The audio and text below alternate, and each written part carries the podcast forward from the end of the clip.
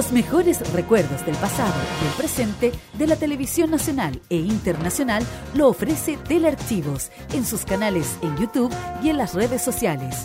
Transpórtate a los recuerdos que dejaron en la memoria colectiva en Telearchivos Retro. Conozca cómo ha sido el presente durante los últimos años en Telearchivos Moderno y revisa los mejores archivos en imágenes a través de nuestras redes sociales en Facebook e Instagram. Déjanos tu comentario en nuestro extenso material de archivo, que cada día crece más y más gracias a nuestros constantes archivos. Entra y suscríbete en youtube.com, dale like en nuestras redes sociales y disfruta de estos grandes recuerdos. Telearchivos, rescatando el pasado y el presente de nuestras vidas. Este 2022 Vive Modo Radio. programados contigo. Desde hace cinco años, un grupo de frikis fugados de un laboratorio crearon una fórmula poderosa que transforma a cualquier persona en un fan del anime. Una fórmula que se ha distribuido en forma de millones de pastillas de animación japonesa por todo el mundo. No debo escapar, no debo escapar, no debo escapar, no debo escapar. Cápsulas que contienen música desde Asia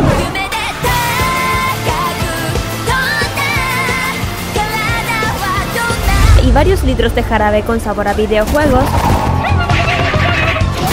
Manga y cómics que se entregan cada sábado en la tarde. Desde ahora, Kirari Nusaki Ojeda, Carlos Pinto, Dani Bru y Roque Espinosa levantan el telón de una tienda que atiende desde hace más de 200 episodios. Konnichiwa, Fanmasha Popular e. Damos inicio a Fanmacia Popular en modoradio.cl.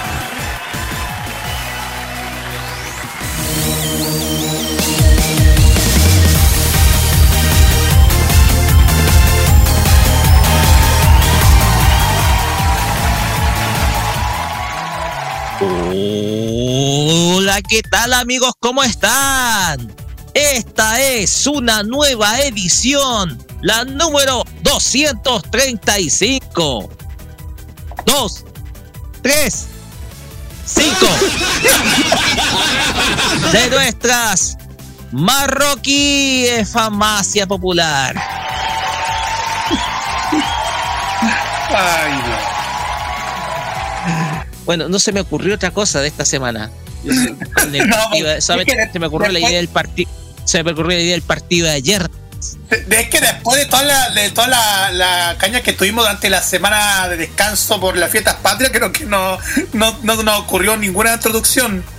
Mira, se podría decir nuestras hackeadas farmacias populares, pero sería ahí nos meteríamos en un problema de defensa nacional. Disculpa. No, no, sí, esa, esa cuestión ya, ya pasó. Eso eso déjalo para el lunes cuando, cuando hagan el tolerancia cerdo, ahí hablan de ese tema. Po.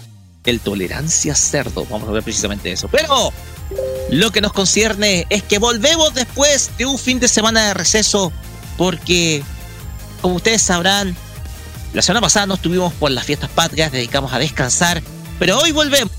Volvemos en este nuevo capítulo acá de Farmacia Popular, acá por modoradio.cl. Y como es tradicional, saludamos a quienes me acompañan en esta tarde de sábado 24 de septiembre, ya en los albores de este mes. Saludamos con un fuerte aplauso a, que- a quienes... Oh, discúlpenme, ¿por qué me puse a toser? Te tragaste con algo. Fue un pequeño grano de arroz del sushi.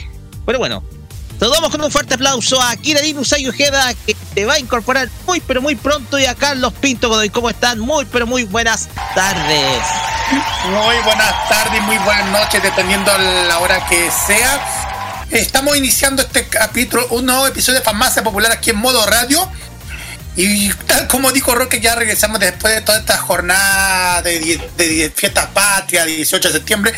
Y, y llegamos car- recargados porque mm, hubieron muchísimas informaciones, hubieron muchísimas notas relacionadas con el mundo friki, pero ahí Roque se lo va a contar bastante porque igual con, la primavera se le vuelven a aparecer más cosas. Así es, porque es primavera, eh, llega, llega sobre todo las alergias, tiempo de alergias. Pero desde luego octubre nos trae también mucho, mucho que desmenuzar también, desde luego, ¿ya? Porque es el mes del terror, el mes del terrorcito. Así que, como ustedes sabrán, vamos a tener muchas, pero muchas novedades. Y hoy día vamos a, hoy día estuvo, fue una semana cargada de noticias, porque vamos a hablar de nuevos invitados que trae un evento que ya se aproxima en dos meses más. También la anunciada segunda temporada para un conocido anime de este año.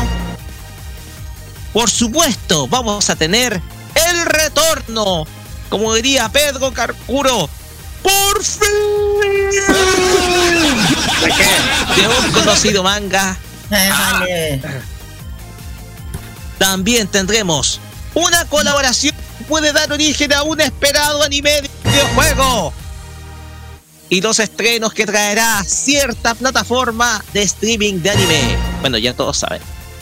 Esto en este nuestro bloque de noticias de esta semana cargadísima y que desde luego vamos a dar a conocer en nuestro primer bloque. Y también vamos a tener nuestro Fashion Geek Music, eh, en donde eh, saludamos eh. también a nuestra, Ahora sí. a nuestra amiga Kiradit Usagi. Mira, no voy a decir nada, que ya estoy con los 20 minutos.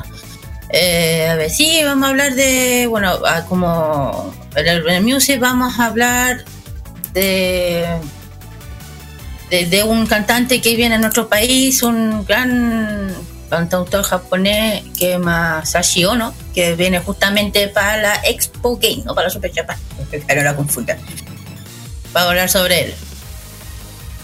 Así es, que va a estar en la Expo Game. Estamos hablando de Masatoshi Ono vamos a tener su música y por supuesto vamos a tener emprendimientos geeks. Vamos a dejar a Carlos Pinto que nos diga los emprendimientos geeks de esta semana. los emprendimientos geeks de este sábado son dos. Por parte de Japón son playtips.cl y por parte de Corea Nona Shop. Vamos a hablar sobre los dos emprendimientos donde se pueden encontrar y eso.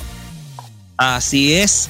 También vamos a tener la reseña City Pop que vuelve después de harto tiempo a receso, tres semanas aproximadamente, pero que en esta oportunidad va a estar dedicada a una misteriosa historia que surgió a través de redes sociales y que tiene que ver con una conocida canción.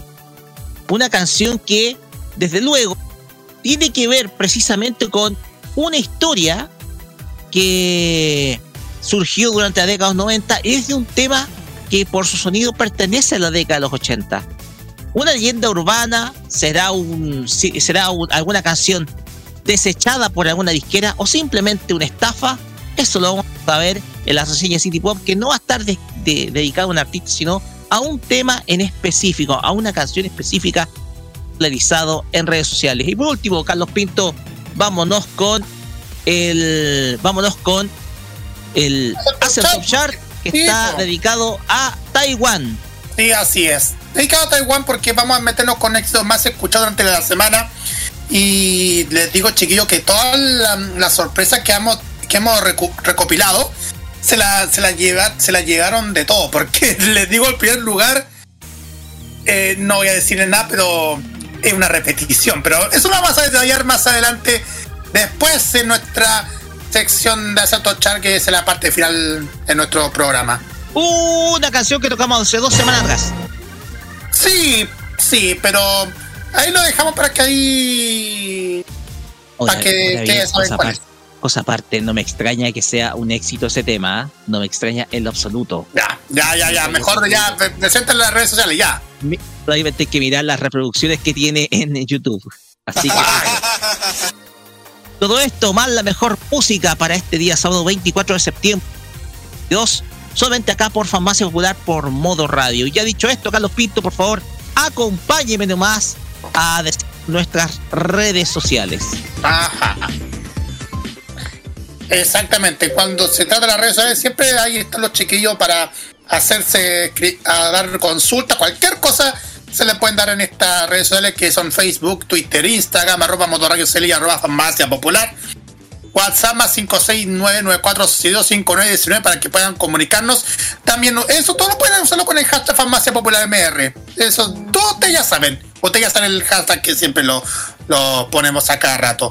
Eh, Estamos como siempre en envío.modoradio.cl, en Radio Box y también en, en Monkey Boo para que puedan escucharnos eh, todo este programa y también los podcasts que cada lunes eh, se eh, puedan transmitir ese programa.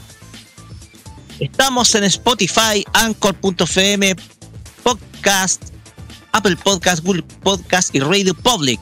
Esos son los seis medios donde, donde ustedes pueden encontrar cada uno de nuestros episodios, reproducirlos y escucharlos desde cualquier momento y en cualquier lugar, a cualquier hora del día y en cualquier momento, ya sea en momentos de estudio, de trabajo, de convivencia fraternal, en fin. Oye, dije la frase de Radio Concierto. Así que ustedes tienen ahí nuestro medio y por supuesto pueden escuchar nuestra emisión también a través de Twitter, el cual queda también guardada en nuestra cuenta de Twitter arroba farmacia popular y la cual ustedes pueden volver a escuchar. Así que sido una alternativa que también ha salido muy redituable. Eh, no nos bajan los programas ya sea por derechos de autor de las canciones, así que también tienen a Twitter medio para poder escuchar también nuestro programa en cualquier momento y en cualquier lugar. Ustedes sabrán, Farmacia Popular siempre está en cualquier lado, muchachos. Y ya dicho esto, nos vamos con música, la cual vamos a comenzar. Y vamos a comenzar con esta canción perteneciente a una serie de esta temporada ya, esta temporada que se está yendo, que es la temporada verano del hemisferio norte. Porque vamos a escuchar un tema perteneciente a la serie Gears Frontline, animación que pertenece a un videojuego, un videojuego, videojuego de esos japoneses, etcétera, tipo no sé, ¿cómo se llama esta cuestión? Gears and Panzer, algo así, eh, eh, así, tiene, que, tiene relación con eso. Lo que vamos a escuchar ahora es Ayuka DD. Y lo que vamos a escuchar es la canción Bad Candy, opening the Gears Frontline canción con la cual damos comienzo a este capítulo número 235 acá de Farmacia Popular por Modo Radio. Vamos y volvemos con los temas de esta semana.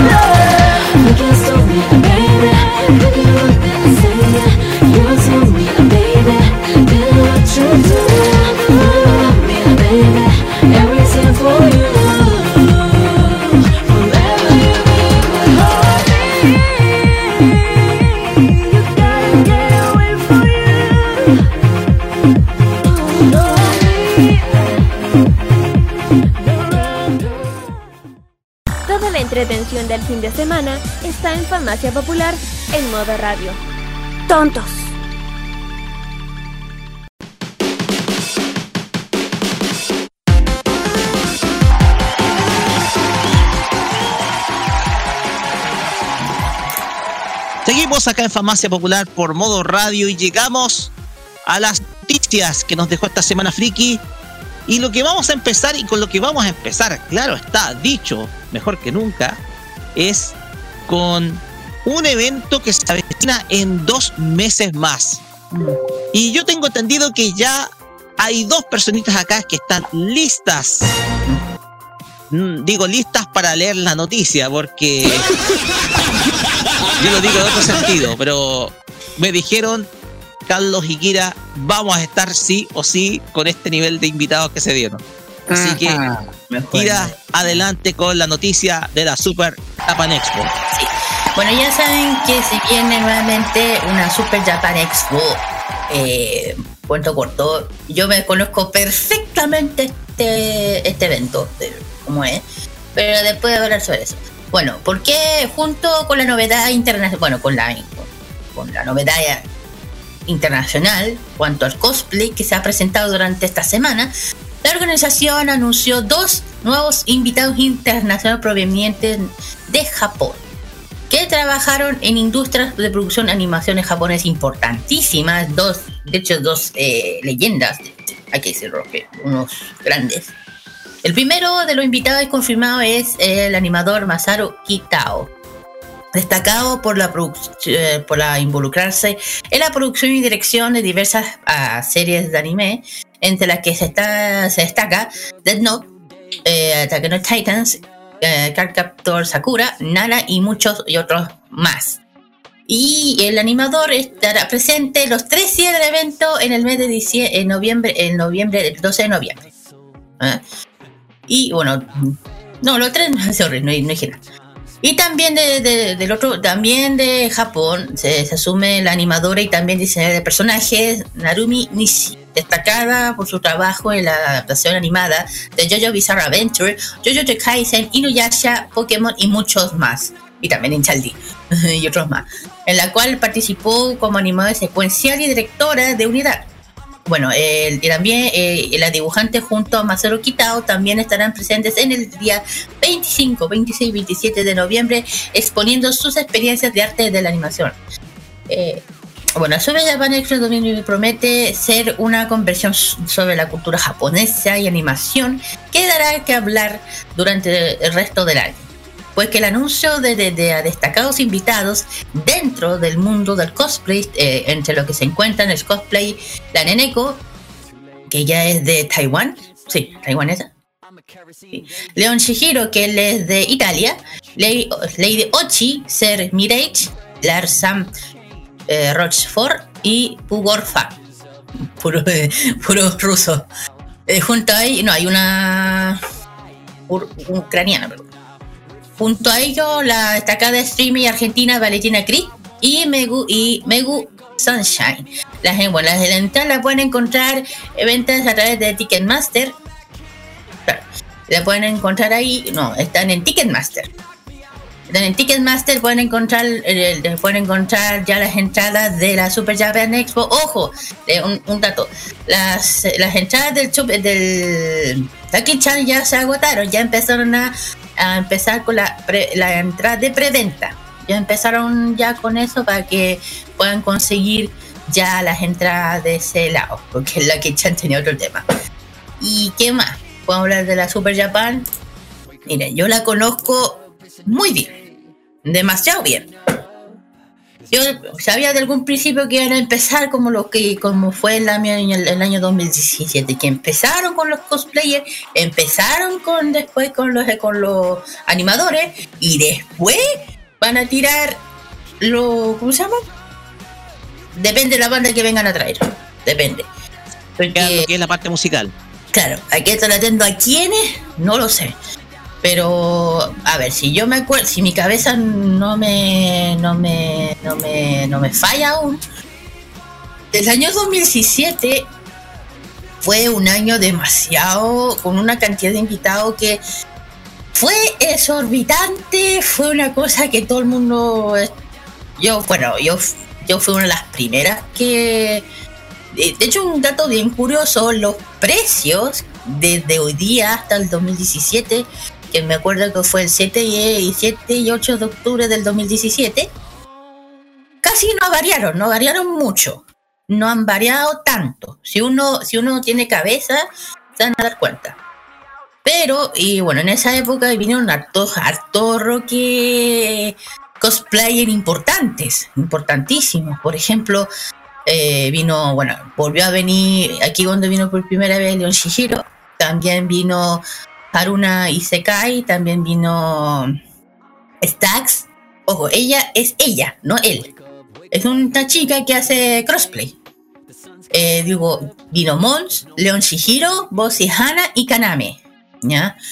Y después vinieron, de ahí vinieron dos grupos, que una fue la, la Suchilla, que vino que estuvo aquí en Chile, de hecho, ella tocó el sábado 7. Imaginen mi memoria, no me preguntan cómo, pero me acuerdo. Vino Moral, vino Vamp y vino Girl Generation, Asian, eh, Asian Kung Fu Generation. También vinieron. Eh, y dentro de, de los destacados como artista, por ejemplo, vino la Kazuna ¿no? que yo, ahí yo fui sí o sí.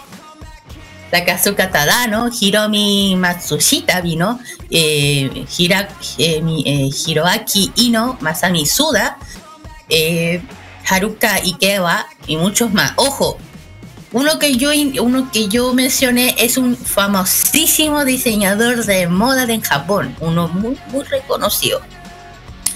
Y también invitaron a la embajadora Kawaii. La habían invitado también. Y además que también eh, eh, trajeron a las baby de, de, Star Shine Printer de Tea Party.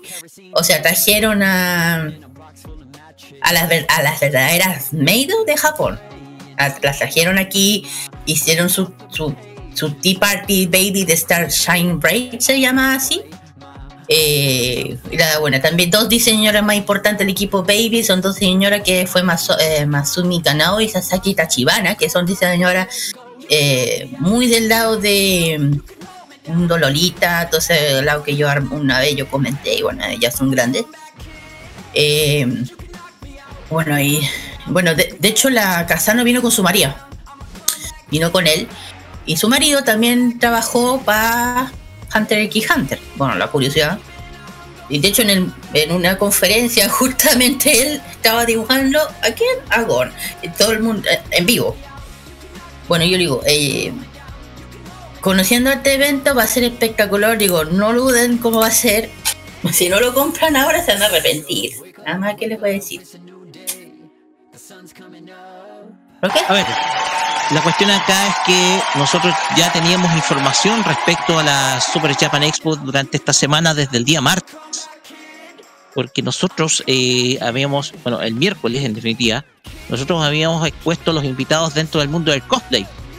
Hasta el momento solamente teníamos a Neneco y desde luego estaban las streamers argentinas que también son cosplayers, eh, eh, Maggie Sunshine y Vale Crip. Y hoy se suma otros cinco cosplayers más. O sea, hay otros eh, cinco modelos cosplayers más que se unen. Uno de ellos ya el reconocido León Chiro, quien eh, obviamente es famoso por estas representaciones de Devil de Dante, de Devil May Cry y muchos otros personajes. Sí, yo estoy con él una vez. También está Ser Loke Mirage, que viene desde Rusia, eh, que nace trabajos principalmente vinculados, por ejemplo, personajes de Genshin Impact y, y desde luego otros, otras tres cosplayers femeninas, como lo son Larissa Roquefort de, desde Indonesia, una conocida porque les habla, que es Lady Oichi, que es de Rusia, y desde Ucrania está Pugovka, quien se destaca principalmente por la calidad de su, de su trabajo fotográfico, de alta resolución. Oichi, eh, obviamente, más que nada se dedica a lo que es modelaje también, y le dice Roquefort también a lo que es el ámbito de, modelaje. Hay más cosplayers que las ediciones anteriores y desde luego, eh, como tú contabas, no hay mucho cambio en los respecto a los precios. O sea, los precios se mantienen igual. Se mantienen igual. en torno a, a- a precios que son más o menos razonables, por ejemplo, para los pack VIP, VIP perdón.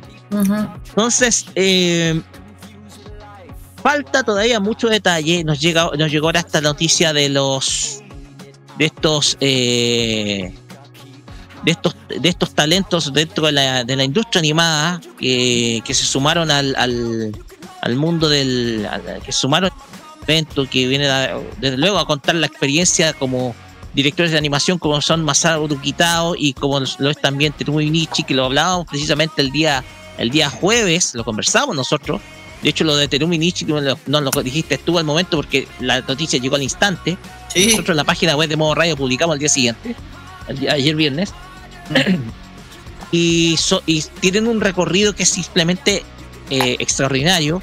Estamos hablando de dos miembros, dos personas que encabezaron staff de animación.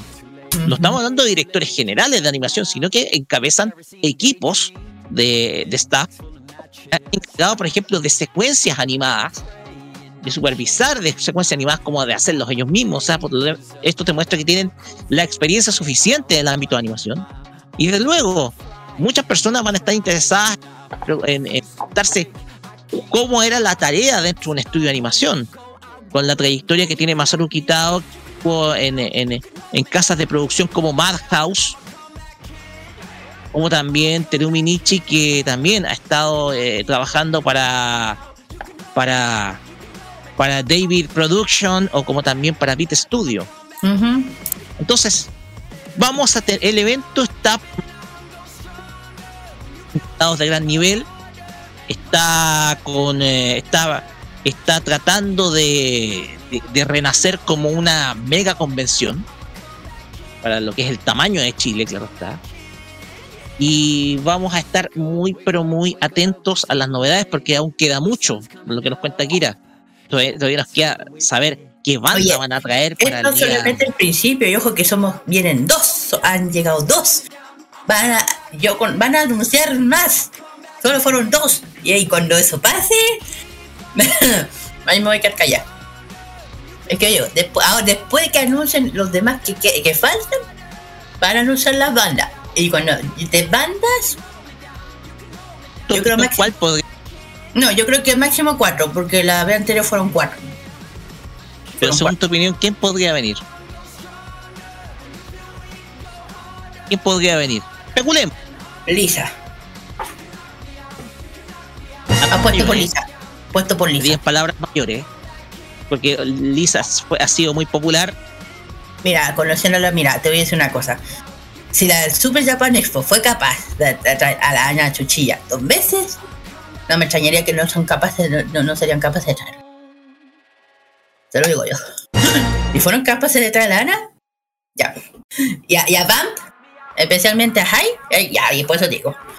Si son capaces de traer los dos, puede pasar cualquier cosa. Yo puerto por Lisa. Yo puerto por la Lisa. Ujú. Carlos Pinto. No concuerdo con la Kira. La cuestión acá es que qué bandas se podríamos se puede especular muchas agrupaciones.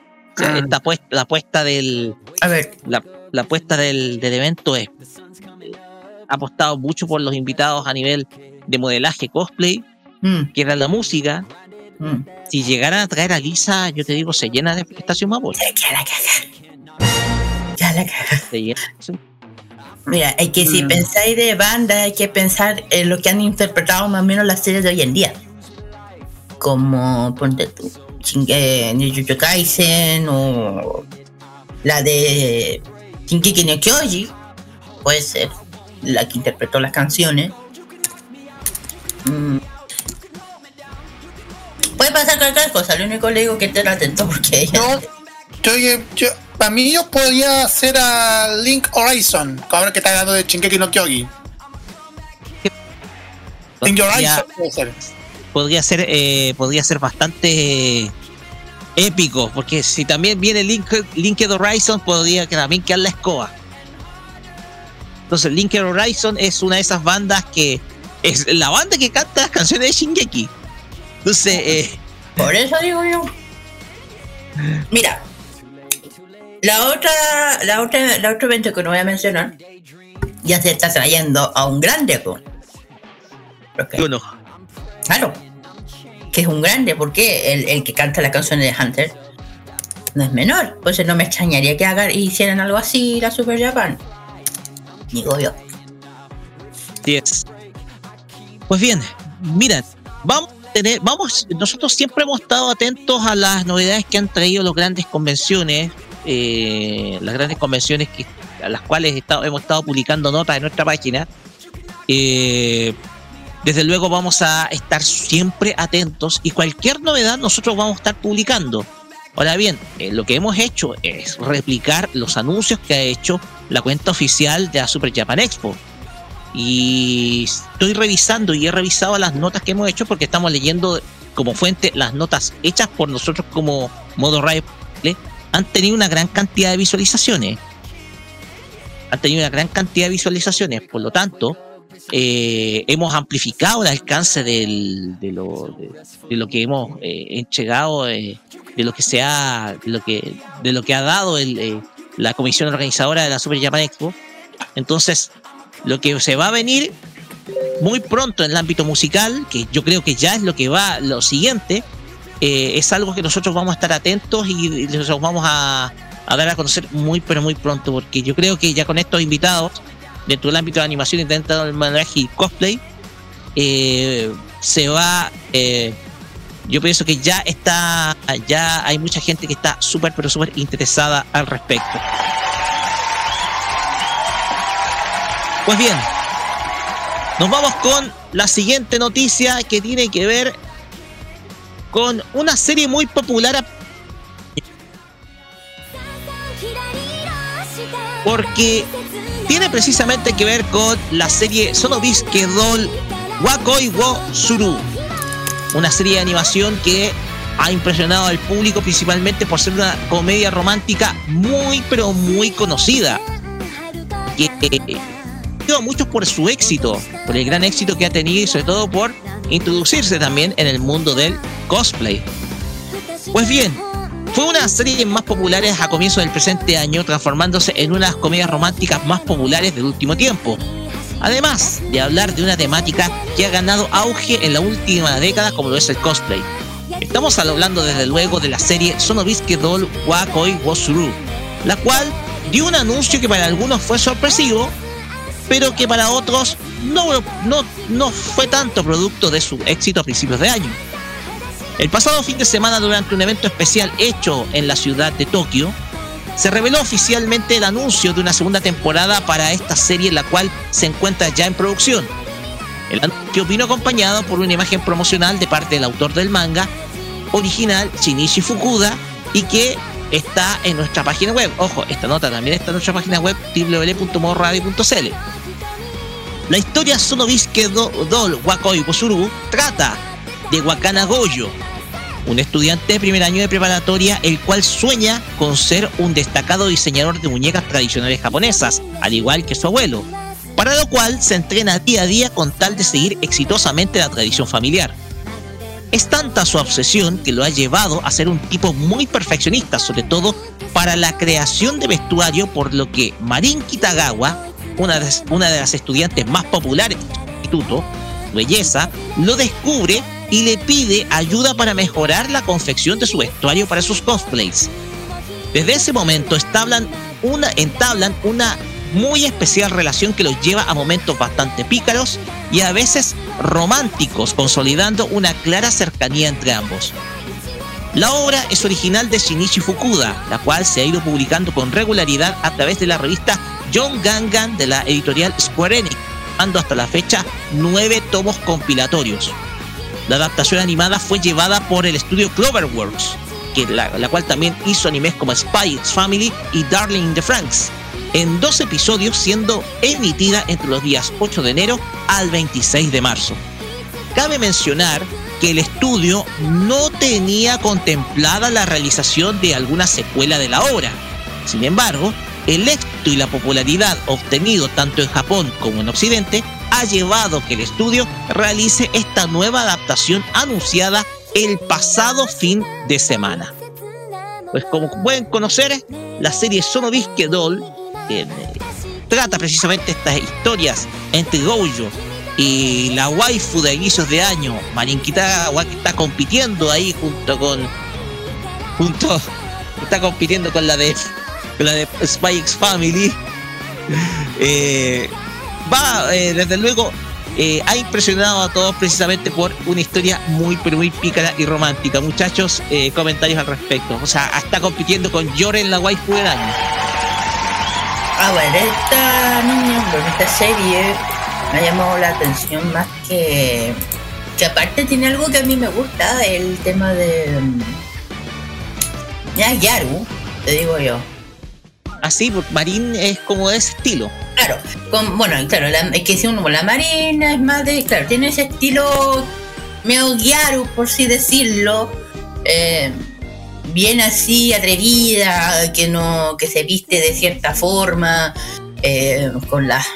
Bueno, de hecho, es, con- de hecho, es considerada dentro de su vestimenta, más como dice que tiene que con la moa.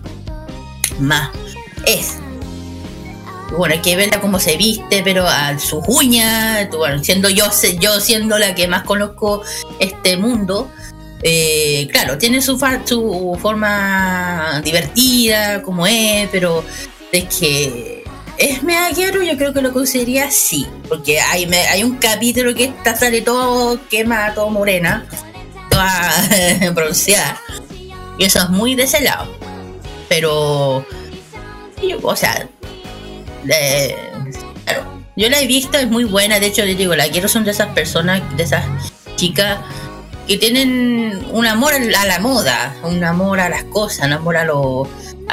no importa cómo te vistas. Así que, no, sí, ahí sí, esto demuestra lo que. Como la llevo, muy. La, popula- la popularidad, digo yo, que hasta tener segunda temporada. Yo la voy a ver. De hecho, de hecho una cosa que me, me encanta de ella son sus uñas. Claro, siendo yo. Son las uñas, ya, por eso. Y nada, además hay que, hay que ver cómo le va ahora.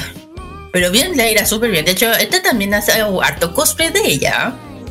Muchísimo, Exactamente. Muchísimo. De hecho, estoy mirando el, el tráiler de el tráiler. Hace, hace un instante estaba viendo el tráiler y mira como tanto tanto estilo de moda están dentro de mm, que aparecen dentro de esta, de esta serie, chiquillo. Claro, por eso estoy diciendo, porque tiene esa. Es como mostrando un poco lo que es la moda japonesa, diferentes estilos. De hecho, a mí, otro- esta es una serie que a mí me encanta porque representa lo que a veces, lo que a mí me gusta, no sé lo que me vengo a decir. El lado de la moda.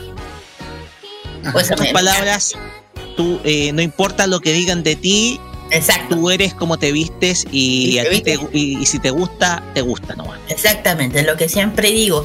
Y yo creo que aquí la zona de Bisque Doll eh, representa muy bien lo que a veces digo yo, que no importa cómo te vistas. eh, de hecho, la- la- el- lo que dice el opening habla mucho de lo que yo hablo. Nunca, si uno la- lo puede traducir o lo ve en las traducciones, dice algo parecido. De, acerca de tu apariencia, acerca de horizonte, lejos.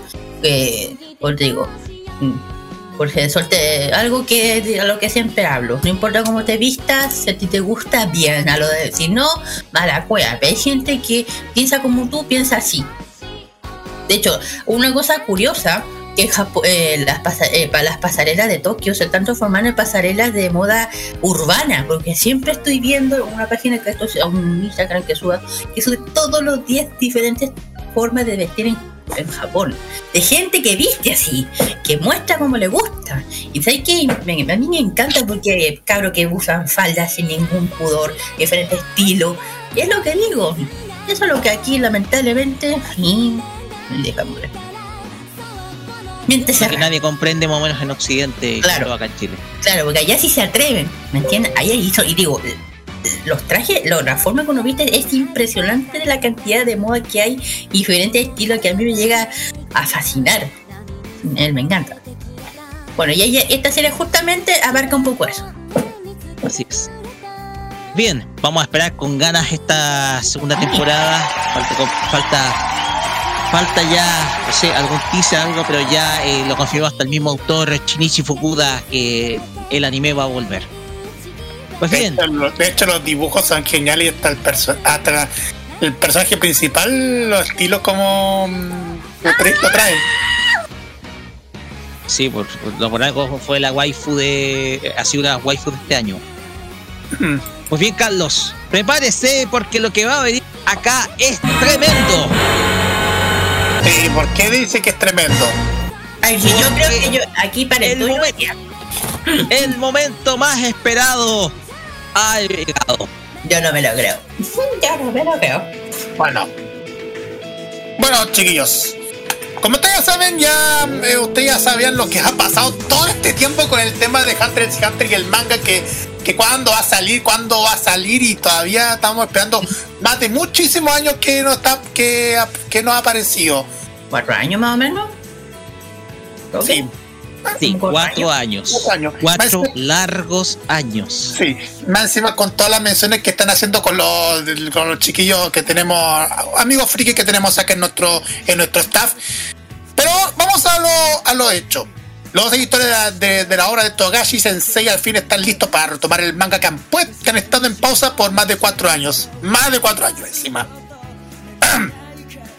El lunes pasado se anunció la fecha oficial de regreso del manga Hunter x Hunter. Así es.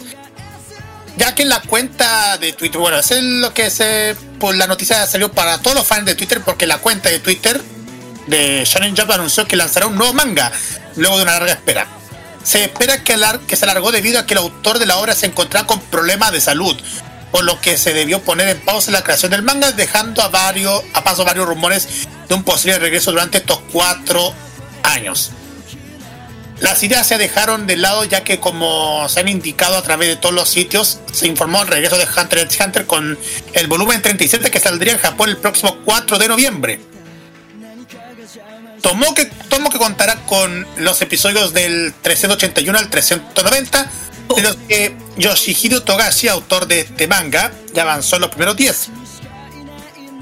Ya que sabía al. Esa persona que anunció el regreso en redes sociales de mayo 2022 han revelado imágenes imágenes de los avances del trabajo que ahí lo voy a mandar por interno chiquillos lo voy a dejar por interno para que mm, echen una miradita mientras sigo contando esta historia como ya se lo dijeron excelente noticia para los fans de anime y el manga en general ya que marca el regreso de una obra querida por todo el mundo.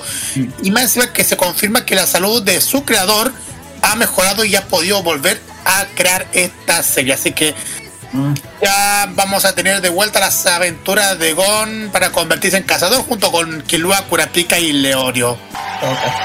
Noviembre. 3 de noviembre, si no me equivoco, es el regreso de Hunter x Hunter a las publicaciones. Lo único que voy a decir, milagro. milagro, nada más lo voy a decir, nada más. Milagro, milagro, milagro. No, pero bien por, por, por Togashi, que por fin después de cuatro años, eh, por fin toma, eh, to- eh, toca tierra. Eh, claro, ojo, fuera de lo que uno le diga que es flojo, no sé. Pero, claro, con una de tus dijiste, Roque, que cada mangaka tiene un problema de salud, es, es justamente, una vez lo hablamos. La que pega, pasa- la pega la que pega. tienen es infernal. La pega. El mismo Akira Toriyama lo escribió varias veces. Sí, muchas Terminó odiando Dragon Ball. Pero Claro, ¿cuántas horas? le demandaba mucho trabajo, dormía apenas cuatro horas, despertaba al mediodía, comía y seguía trabajando. Claro, entonces Togashi no me extrañaría que, que, que tuviera el mismo nivel que Akira, po. Un colapso de salud. Claro, con colapso de salud que le, que le pasaría a cualquiera. Así que más que razonable que se dé un descanso que está bien. Otro lado, el ser flojo, no sé. Pero Estaba, Kira, estaba, se hicieron uno, se hizo un.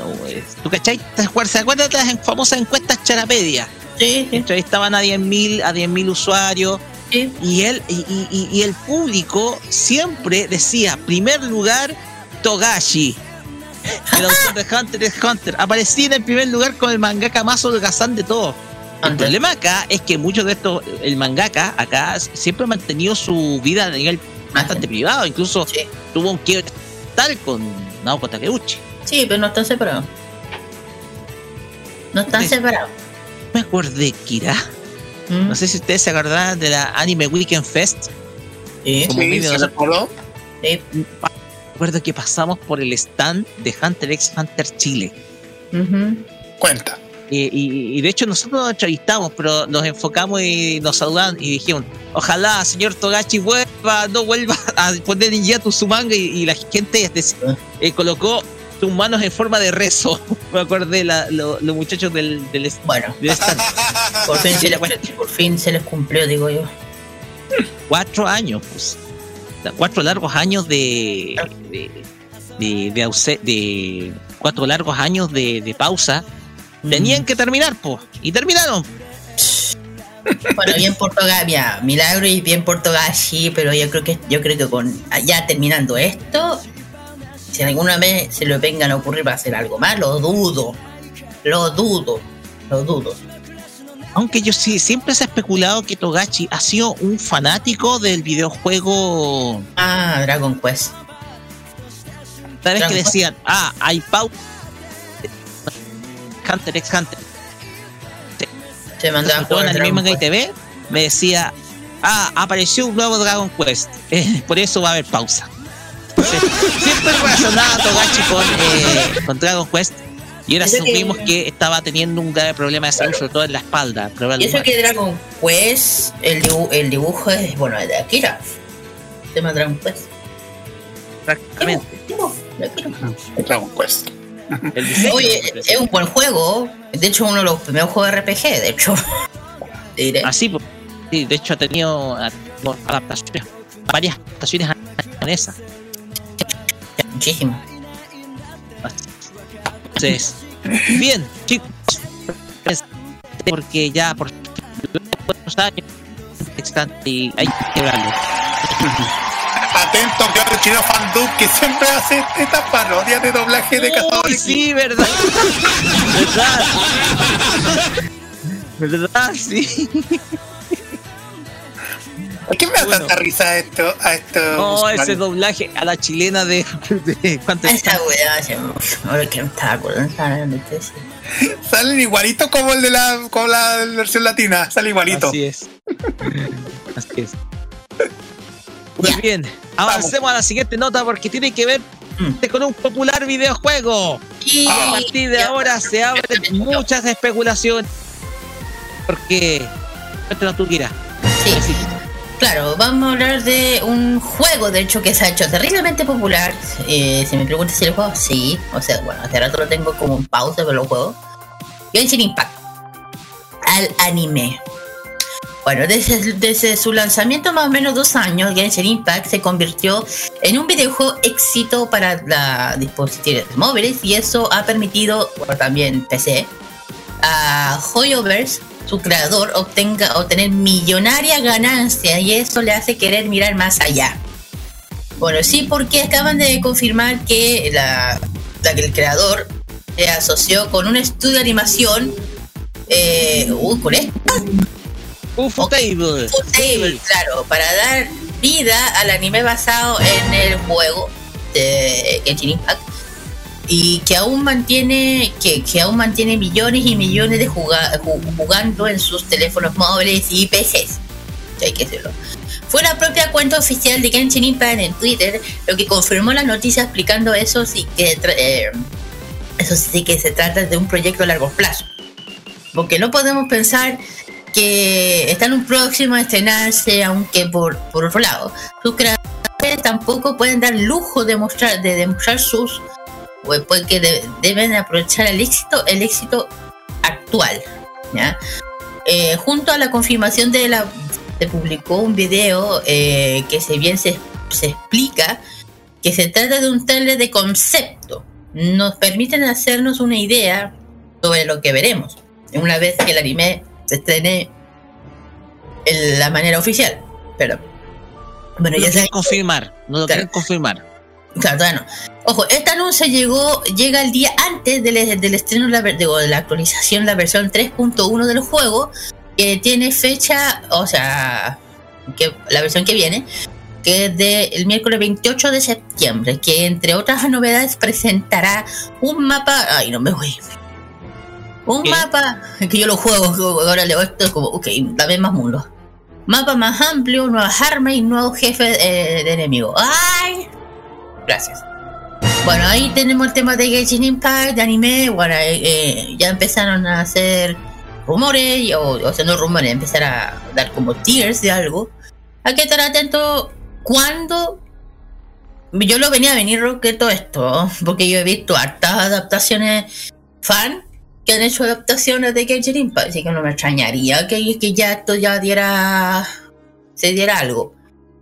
Lo que pasa es que yo juego este juego y ahora me dice dos nuevos jefes. Ya, les cuento algo, los, los jefes ahí son enormes y son una eternidad de matarlos. Y no vaya en parte no vale ni la pena ahí. O sea, sí. Bueno, eso. Bueno, bien para los fanáticos de Genshin Impact, se viene esto, bueno, la actualización que prepárense el 28 de septiembre, la 3.1. Y más personajes. Van a haber más, además que van a aparecer más. Y ya hay una cantidad de personajes Roque que ya es, pero uff, impresionante. personajes de Genshin, Genshin Impact. Bueno, a ver, yo conocí a Genshin Impact porque yo acá en la casa, la, la pareja de mi hermana, eh, Christopher, es un jugador habitual de Genshin Impact. O sea, es un seguidor del juego. Es un jugador habitual. O sea, lo Ah. juega desde su teléfono celular, de su, o sea, lo juega desde su, Claro. de su teléfono, su iPhone, su iPhone, eh, no sé cuántito, su iPhone X. Bueno, Entonces, eh, entonces es un jugador habitual y precisamente él me dijo la información de que probablemente iba a tener una animación. El tema es que solamente se presentó ese teaser, pero si tú te das cuenta, y yo he estado revisando las informaciones, no muchos sitios web se atreven a decir que va a tener un anime. Hay algunos que son mucho más conservadores y prefieren decir, saben que esto va a ser a mucho más largo plazo y tal vez no tenga nada que ver con el anime. A lo mejor puede ser, eh, a lo mejor Ufotable se va a prestar para hacer animaciones conceptuales para el juego. Entonces, eso es lo que yo creo que se va a dar principalmente con esta asociación. ujú. La cuestión es que no hay que aventurarnos mucho si va a haber una serie de Yo creo que sí. Se ve, probablemente si, la- si está con Ufotable y, y considerando la buena posición económica que ha obtenido el estudio, gracias al éxito de su, de su de la franquicia de Kimetsu no Yaiba, tanto en la película como en la serie, yo creo que es altamente probable que se pueda dar una serie de anime, yo creo que en dos años más. O una película de anime, puede ser una saga de películas. Lo de Genshin Impact. Entonces, aquí también pueden ser OVA eh, o, o series de un lanzamiento mucho más periódico, mucho más, mucho más amplio. Que no sea semana tras semana como un capítulo de anime, sino que puede ser, por ejemplo, un lanzamiento cada mes, como los OVA. Mm. Entonces, hay mucho que de qué especular y de luego esta alianza con Ufotable va a despertar, por supuesto, todas las especulaciones de lo que puede venir para esta para este Bueno, popular videojuego en línea que hoy en día tiene a todos conectados. Sí, de hecho, Genshin Genshin Impact han saca- eh, la los cabros han, han, sacado un nuevo cosplayer. Y claro, hay que decir que Genshin tiene una cantidad de personajes impresionante. Claro, cada uno tiene su popularidad. Ponte tú, una de las más populares es la Yaka. La Yaka, que es una personaje de hielo. Otra que también popular es la Clie. La Clie, que es una chiquitita, bien bonita, bien kawaii. No sé si la he visto, bien pequeñita, de traje rojito, bien bonita. Otra que es popular dentro de, del juego de Genshin, quizás se ve mucho en los cosplays, especialmente. Una es Venti, eh, Xian, eh, esta es china, Shang Li. Otro que es terriblemente hecho, eh, Xiaoqi, Xia- Xiaoqiu, perdón que las salen en chino. Eh, el otro que también es el, la- el, Tar, el, Tar, el también se saca mucho este cosplayer de este personaje. Otro es Songil. Eh, la el otro es eh, Kaya. También se ve mucho cosplay de él. Y la Jin, que es mi personaje favorito, de hecho la que me uso. Y la otra que se, eh, se ve mucho, mucho, mucho, es el otro, uno de pelo rojo, ¿no me ¿Cómo se llama? Pero, claro. Pero igual esto ha hecho a que mucha gente ha hecho cosplay. De hecho, cuando vamos con, con el Calo a los eventos, nos veo a alguien con un traje de Genshin Impact. Lo Juro. más habitual Bueno, de lo que uno cree. De hecho, esto te habla de la popularidad del videojuego. sí. Eso, esto me recordó bastante cuando ahora que está hablando de Genshin Impact. eh, cuando está hablando de Genshin Impact me acordé de que, mm, que he visto por Twitter habían usuarios que estaban jugando este, este RPG. muchísimas personas de, a poco empezaron a gustar mucho este, este RPG de Genshin Impact, porque igual esto de estar participando y jugando mm, ha acaparado muchísimo la, atención de los estudios, los estudios de animación, por, sobre todo de UFO Table, por ese tema de que van a lanzar una serie de animación. Ahora, mm, igual yo he, visto, yo he visto en Twitch a varias personas que a unas usuarias de Twitch que están jugando, haciendo transmisión y jugando Henshin Impact. ¿Se me, entiende o no? a ver, el tema es que te habla precisamente de la popularidad del videojuego. Esto Exacto. No, hay que pasar con un dedo. Es que es que la popularidad del, del, juego hicieron que, con todo esto ya al final tuviera más, más, más de, ese, de ese tema entendido de que eh, eh, Genshin Impact es, un, como es un juego que, es de código abierto y es gratuito, de acceso gratuito, donde hay que pagar por algunos eh, por algunos eh, por algunas cosas, algunos detalles. Yo creo que acá el, el tema es que atrae precisamente por sus personajes, el diseño de sus personajes que es atractivo, que se vincula mucho con la animación japonesa y eso es lo que hace que este juego sea super, haya ganado mucho terreno y sea muy importante dentro, lo, dentro del ámbito friki. Entonces, como lo dijo la Kira, aquí eh, hay mucho cosplay y te muestra precisamente de la popularidad que tiene el videojuego y la gente lo practica. Y ha sido una alternativa también a otros videojuegos que han aparecido, por ejemplo, el mismo League of Legends, el cual también ha, eh, ha sido muy popular, pero desde siempre, o sea, hace mucho tiempo. Entonces, la cuestión es que estos videojuegos tienen una popularidad que es asegurada a través del tiempo, o sea, no pasan, nos dejan de ser modas pasajeras, son eh, videojuegos consagrados y, y, y que y bien posicionados en el mercado, como el mismo Minecraft, como el mismo, como el mismo, el mismo Genshin Impact, el mismo League of Legends, o sea, son juegos que no van a pasar de moda. Ojo que al Genshin Impact le vino competencia y bien fuerte, así que tengan cuidado. Por eso que estaba fijando mucho que la gente. Por eso estaba fijando Genshin Impact a través de del Twitch, porque ya he visto estas cosas. Sí, lo, que... le estoy mencionando que al Genshin Impact le vino otra competencia que es medio similar, que ha ganado muy popular en poco tiempo, y yo también lo estoy jugando. Lo único que lo decir es que el juego empieza con T y termina con F. Más. Es uno que es parecido, que le está haciendo una. le está dando una batalla bien fuerte, lo que cuidado porque yo lo estoy jugando y es, es, abierto, y, pero tiene una ventaja que lamentablemente Green Chipa no pudo hacer, pero después lo voy a comentar. Yo busco todo ¿Ah? el juego porque no lo tenía instalado, lo voy a instalar. Ay, Roque, no, te voy a quedar pegado, yo no paro, yo no paro, yo no puedo, yo, ya, todo, el día jugando no paro.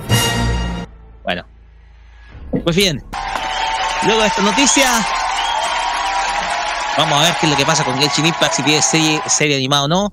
Pasamos a la última de este día. Bueno, no es tanto último que tenemos otra noticia corta más, porque, como ustedes sabrán, el día miércoles se dieron a conocer los estrenos para la próxima temporada otoño 2022 de Crunchyroll en el ámbito de la animación japonesa. Ustedes sabrán, están escuchando de fondo el ending de Spy X Family, que a mí me encanta la canción, me encanta muchísimo tema titulado Kigeki. Y como ustedes sabrán, eh, comienza el cambio de estación en nuestro mundo, eh, mientras que en el hemisferio sur ya estamos entrando a la primavera, la mitad norte ya comienza la etapa de otoño. Y en esta etapa Japón comienza a prepararse para sus tradicionales estrenos del trimestre, los cuales varios de ellos van a poder verse eh, por simulcast a través de la plataforma Crunchyroll. Y es que la plataforma ha anunciado los estrenos en anime, los cuales serán difundidos a través del stream más importante de difusión de animación, eh, en eh, algunos de los cuales ya confirmaron su doblaje para varios idiomas, entre ellos el inglés y el español latino. A continuación, te presentaremos la lista de series que se exhibirán por Crunchyroll a partir de octubre del presente año. Vamos a comenzar con el día 27 de septiembre, o sea, unos pocos días más, porque se estrena la serie I'm the Violinist, So I'm Training the Final Boss. Serie que se estrenará eh, el día 27 de septiembre en los y va a estar disponible en idiomas inglés, latino, español, portugués y francés. Cuando hablamos de español, estamos hablando de español de España, ¿ya? Y cuando es latino, español latinoamericano, ya para especificar. 29 de septiembre, The Legend of the Galactic Heroes, Die New Death. La temporada 4 de esta serie va a estar solamente subtitulado, disponible con subtítulos. Primero de octubre, Boku no Hero Academia Season 6, la, la, sexta temporada de Boku no Hero Academia, va a estar lanzándose el 1 de octubre y va a estar disponible en los idiomas inglés, español latino, español de España, portugués, francés y alemán. Bien. Estará por ese mismo día la segunda parte de la temporada de Spy X Family, la cual se va a difundir en idiomas inglés, español latino, español de España, portugués, francés, alemán y ruso. También, sí, ruso, también ruso. Para los ciudadanos rusos fuera de Rusia, claro está. Ojo, porque ahí eh, Crunchyroll también está eh, está con eh, veto en Rusia por los, embargos económicos. No necesario especificar. Otra serie que se estrena el 1 de octubre es Usaki-chan Wants to Hang Out. O sea, la serie, la famosa serie Usaki-chan costado tanta polémica, estrena su segunda temporada el día 1 de octubre y estará disponible en los idiomas inglés, español latino, español de España, portugués, francés y alemán. También se estrena Berserk, The Golden Age Arc, The Memorial Edition, serie que hablamos la, la semana antepasada, que habló Kira, la cual también se estrenará por Crunchyroll y estará disponible en los idiomas inglés, latino, español de España, portugués y francés. Las dos restantes series son Las dos chicas que te levantan el dedo del medio, que es Pop, Pop Tip Epic. Sí. Segunda temporada de Tip Epic. ¿Volvió eso?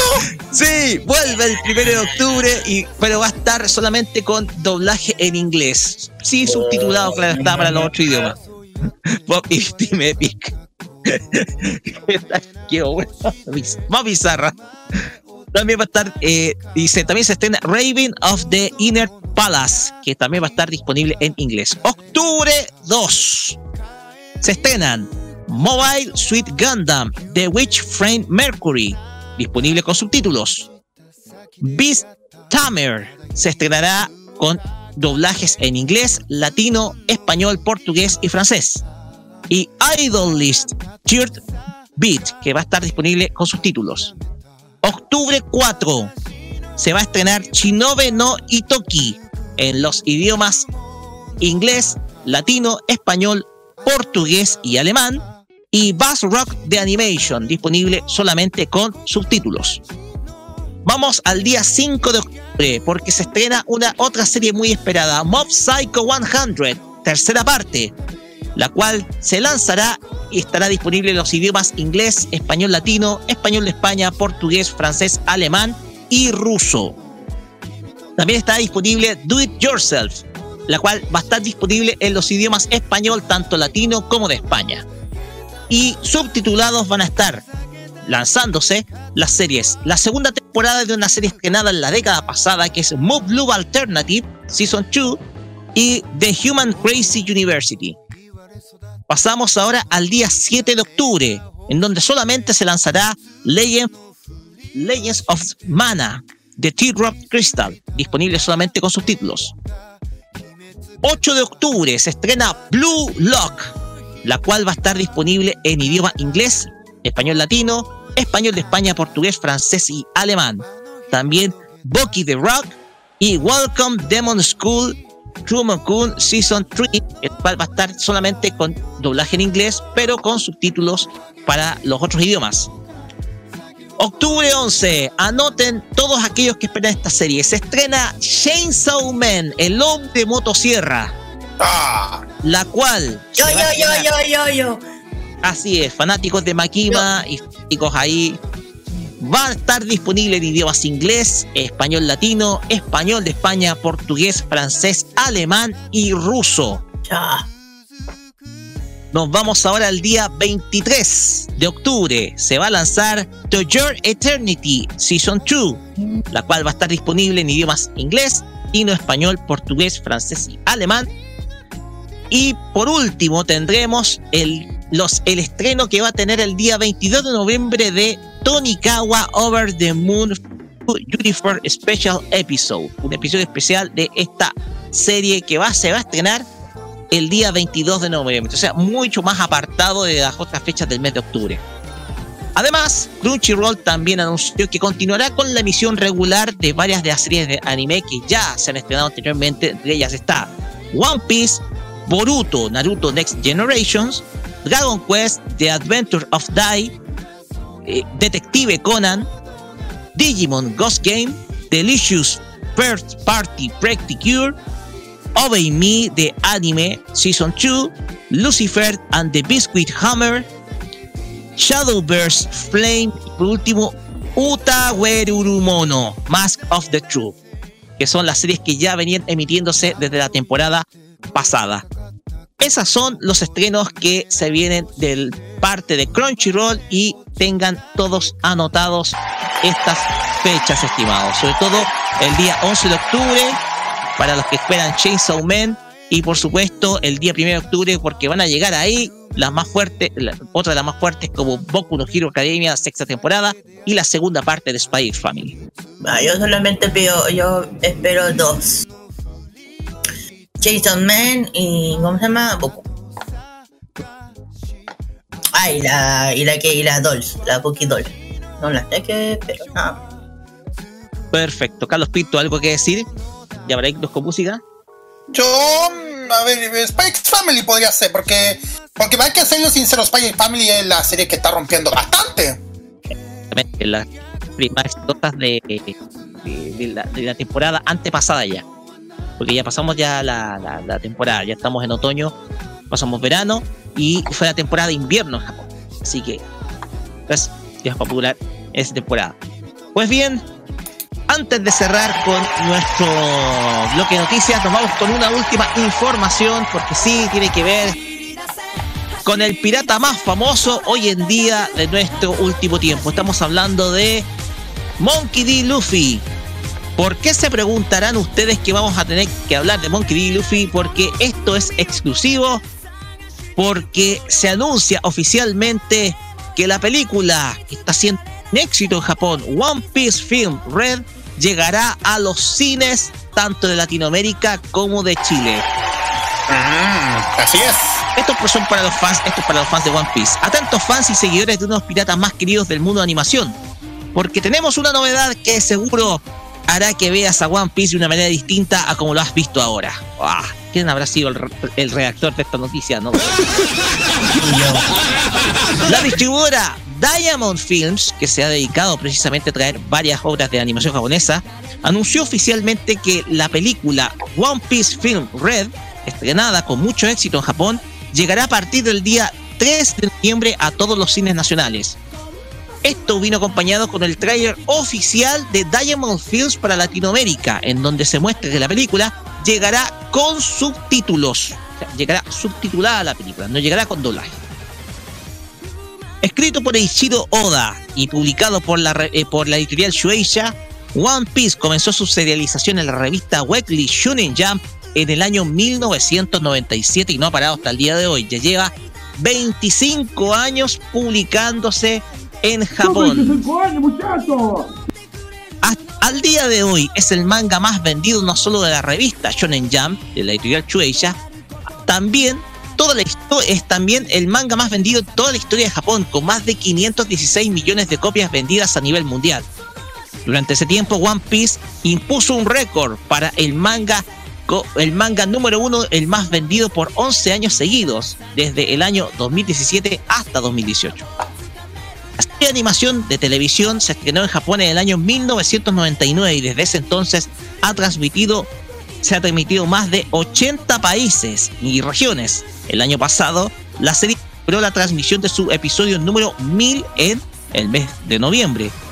Este pasado mes de julio, One celebró su aniversario 25, convirtiéndose en una serie de anime más aclamadas y queridas del género.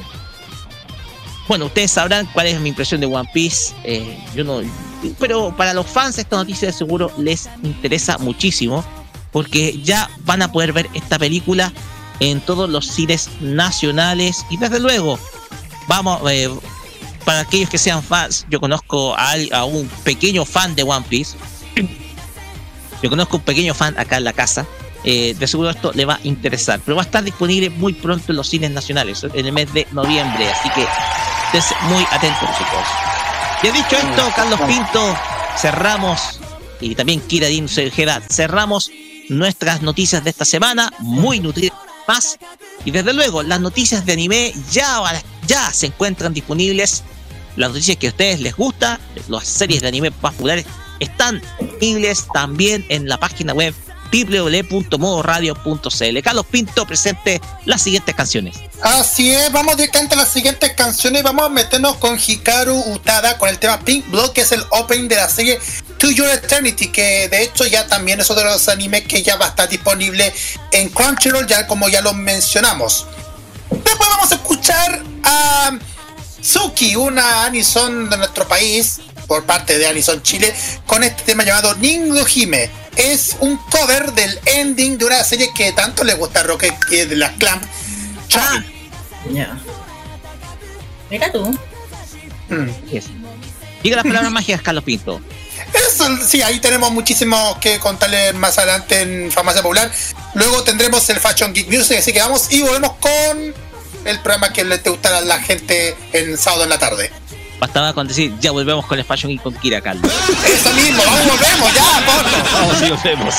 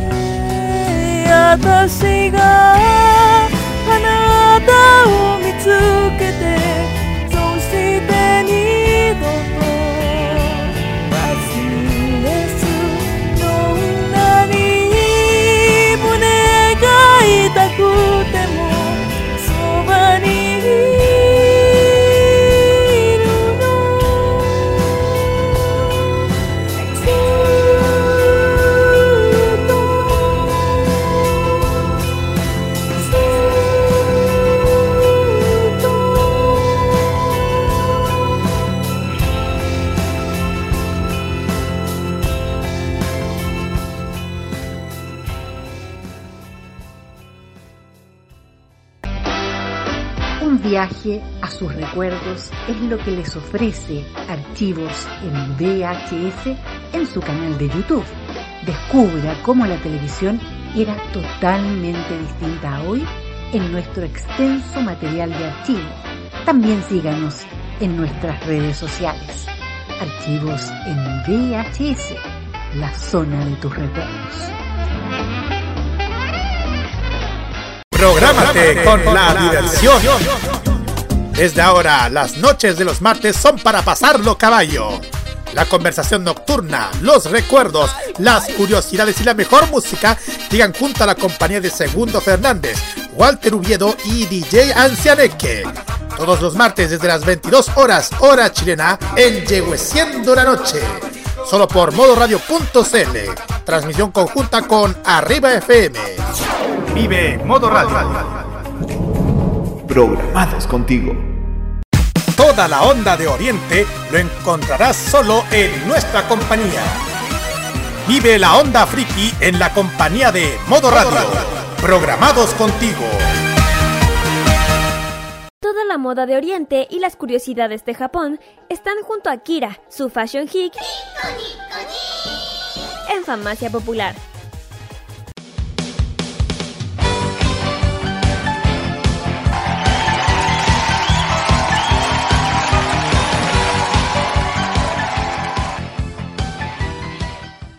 Oye, qué tremenda historia esa. No la vamos a decir. No, no, no la vamos a decir. Oh, no, no, no, no. No, no, no, no, no. Y chicos, es una historia nada que ver, así que. Nada que ver. Pero sí, continuamos acá en Farmacia Popular por modo radio llegamos a la sección en donde nos vamos a la música de Japón. Kira y el Fashion Geek Music. Kira, adelante nomás. Muchas gracias. Bueno, vamos a hablar, como dije, como hemos estado así desde que comenzamos con el otro programa que hemos, con artistas que ya vienen a nuestro país, pero por parte de Japón. Los artistas que vienen a nuestro país, especialmente por la Anime Expo, que este, un, un gran cantante que es el Masashi, el Ma- ay, Masashi, Masatoshi, oh no, ¿para dónde me fui? Eh, vamos a hablar de este gran cantante que, que eh, viene a nuestro país. Viene, bueno. Antes que nada, hay que decir una cosa. Él, bueno, fue parte de una banda que se llamaba Galnerius. Así se llamó. Así se llama. así se- Ga- De eh, hecho, de hecho, Kira, nosotros teníamos la duda de, de la agrupación, sobre todo una canción, pero ahora, nos ahora, que, ahora que lo sabemos, pertenece a esa, esa banda. Bueno, Pertenece a esa banda. Primero que nada, él antes era parte de una agrupación de, de- de una banda japonesa que es de Power Metal, que es de metal, lo saben, eh, conformado por integrantes que son Siu, Yuji, Yuki, Taka, Fujima, eh, y justamente Masatoshi, que en ese momento se llamaba Sho. Y fue fundada en el año... eh, Es un cuento corto, para que, de donde el origen de él del año 2001 por el guitarrista Shu. Y ojo con lo que voy a leer con esto. Fue influenciante o influenciadas son mayormente grupos de metal, especialmente como grupos Halloween, son Sonata Ártica, que es eh, como metal celta de, de Europa, un grupo súper conocido. Folk metal, algo así. Más o menos. También este otro que viene, va, o sea, este otro grupo que va dentro de Sonata Ártica, que es este, Stratovarius, que también es medio parecido. Y Y también es power, ¿Qué qué? estilo power, el power Sí. metal. Claro, es más o menos. Y también X Japan o X Japan. Bueno, por otro lado, el intérprete que yo dije, bueno, el que vamos a hablar es Mas- Masatoshi Ono, reconocido, como ya dije, er- bueno, es reconocido cantautor de muchas. Ay, verdad. Eh, cantante, compositor, entrenador vocal japonés y rock y heavy metal. Comenzó más o menos, ya dije, ah, bueno, antes de su tema de su, de su banda, década de los 80 con, eh, como vocalista de la banda heavy metal antes, mucho antes, de, se llama Fort Brand. Ya del 92, lanzó su primer sencillo, The Pure Ni Nare, en Sony Records. Y no fue hasta su tercer sencillo que se llama You Are the Oldie, eh, que comenzó a recibir una, una atención notable. Y, y el sencillo ayudó a Ono a ganar premios. De hecho, se ganó el Rookie del Año en el 35 edición de Japan Record Award. Y una invitación a Kohaku Uta Magansen de ese año, que el Kohaku es más continuamente conocido como el HK. Eso es. De ser una, un- una convención súper importante. Bueno, bueno, dentro de lo que estaba mencionando sobre él, eh, que Masato ha conocido también colaboraciones con eh, muy conocidos dentro del mundo del anime. eh, durante 2009 convirtió en vocalista de la banda, ya lo dije, y sus primeros sencillos, que se llama The Purse, utilizado como tema de la apertura del, ani- del anime que, que hablamos hace poco, de Hunter X Hunt del año, del año 2011, de la 1 y la partida de la segunda versión. Fue utilizado también, también como segundo tema de apertura de la serie Hunting of You Dream, que es como el ending. Eh, como el segundo tema de cierre de Ono can- que canta Fight Is Out.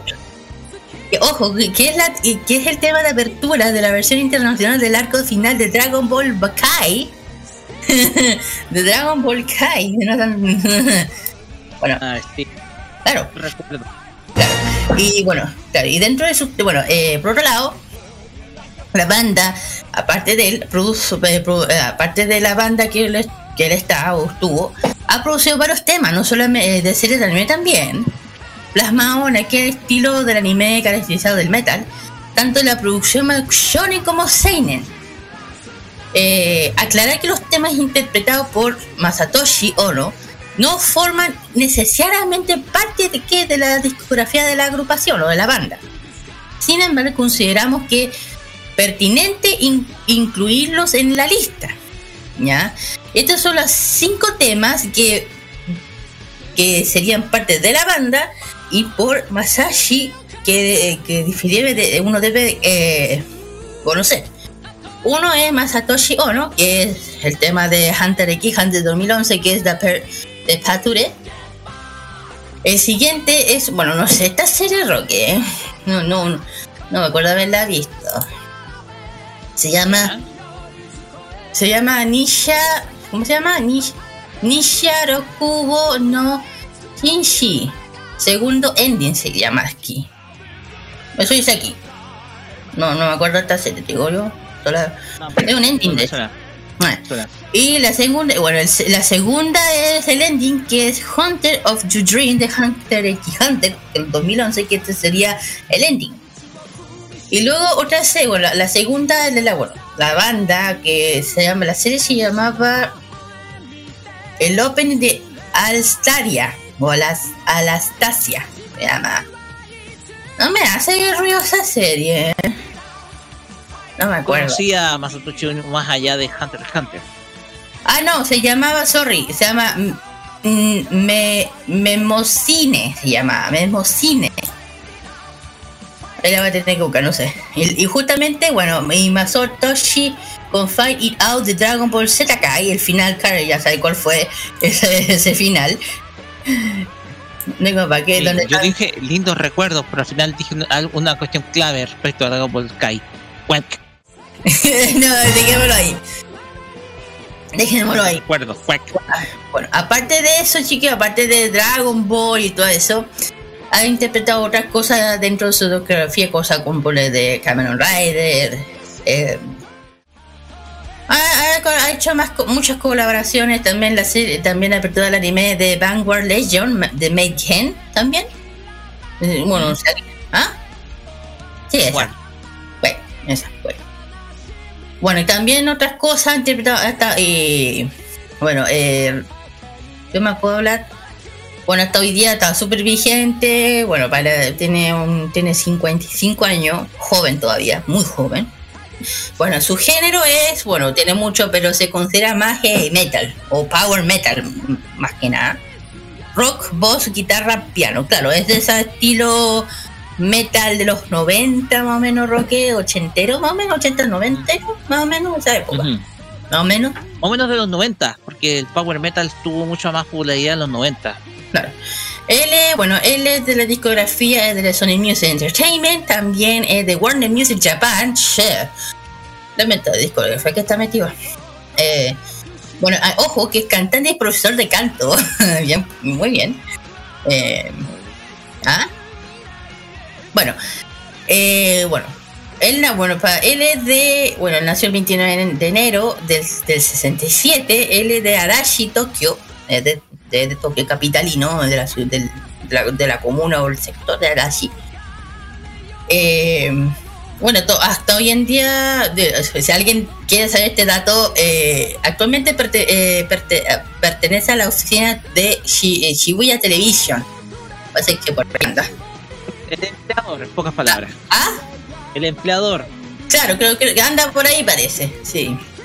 Lo digo que si alguien anda en Japón y anda queriendo pillarlo o lo quiere, no sé, de algún... Si alguien no sabe reconocer, no. Bueno, eh, ¿qué más puedo comentar? Nada, que vamos a tener, bueno, justamente en nuestro país a, a este gran Masatoshi Ono, en nuestro país que va a estar en Anime Expo en la ani- eh, de febrero de este no del otro año de hecho no que de- del otro año. Exactamente. de, de otro año. Ojo aquí también hablando hablando de, Anime Expo que se eh, ya, te- ya hay dos cantautores de anime muy importantes que se vienen. Aparte de, de- bueno de ella vamos a hablar después. Pero bueno, hay que decirlo, vamos a tener, bueno, para gente que es fanática de Hunter y que Hunter, yo creo que, creo que la noticia que acaban de decir ustedes viene a mano, viene a mano con esto. Viene a mano. Bueno, el Anime Expo son, van a ser tres días, voy a dar datos. 3, 4, 5 de febrero de 2023, anime, cómic, videojuegos, invitados invitados internacionales, talleres, concursos, etcétera y más. Y bueno, aparte vamos a tener a él. Esto, esto va a ser en estación más pollo, como siempre, costumbre. Siempre. Así que hay que estar atentos siempre, chicos, a, a lo que se venga con. ¿Cómo se llama? Con los invitados que se vengan.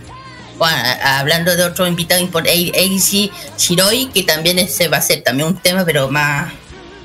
Mucho tema. Pero después vamos a comentar más sobre eso con los más invitados se vengan, porque yo creo que bien, faltan más Roque. Faltan más. falta. Faltan más. Faltan más. Y ahí digo, hagan, hagan la apuesta quién podría venir. Eso. Bueno, eso terminó con el tema de, Mas, de Masatoshi Ono, lo más resumo que, resumo que he podido dar. Ojalá que les haya... eh, que estén que un poco para que estén listos para febrero, tengan un poco, no sé, un poco de idea de quién es y que lo conozcan. Bueno, para los que son fanáticos de, de Hunter, no, no tengo para qué. Y eso, Justamente, que, y eso que hablamos, hablamos hace poco sobre el regreso del manga. que por eso viene, es que sé que es lo que viene acorde. y- y Vuelve justamente el manga y en febrero viene él. Es como, viene justito, viene justito. La mera coincidencia. Bueno, vamos a- justamente vamos a dejar en continuación dos temas del gran Masatoshi Ono. Uno, Eh, justamente. Dejemos comentar, dejemos comentar. Déjenlo que comente con el comentario final. Ay, ¿verdad? Comente, chiquillo, que la emoción, chiquillo. Por eso yo, te- yo, tam- yo aparte de mis comentarios, ahora le toca a Roque. Ah, ya. Sí, pero tú, tú hablaste primero, pues. No, si ya, ya, ya terminé. terminé. La cuestión acá es que eh, Masatoshi Uno no es de animes tan reconocido, pero lo que me sorprendió fue el, el hecho de pertenecer a una banda de power metal. A ver. Poniendo en concepto, el power metal es un, eh, es un estilo musical derivado del heavy metal Mm. que es mucho más acelerado en tono, Mm. o sea, que es mucho más acelerado, que es mucho más exigente, sobre todo para el instrumento musical, sobre todo para la batería. O sea, el baterista de power metal, eh, el tipo termina bajando como 10 kilos en un concierto, Sí. un poco para describirte cómo es de acelerado el sonido del power metal. Y tiene que ver precisamente con historias, no sé, de leyendas mágicas, dragones, caballeros, etcétera. Hay bandas muy emblemáticas como la italiana Rhapsody, la cual eh, exactamente eh, Rhapsody que se basó precisamente en, en usar las letras de las historias de Tolkien. Entonces, más o menos, y Ex Japan también es una banda que califica como power metal también. Entonces, Lo más o menos para que ustedes conozcan el estilo. La cuestión es que eh, Masatoshi Ono eh, previene de ese estilo, sobre todo de, de Garnerius, Garnerius, así se llama la, la banda, la cual la cual es quizás la, igual- fue la banda que con la cual se, originó, se descubrió.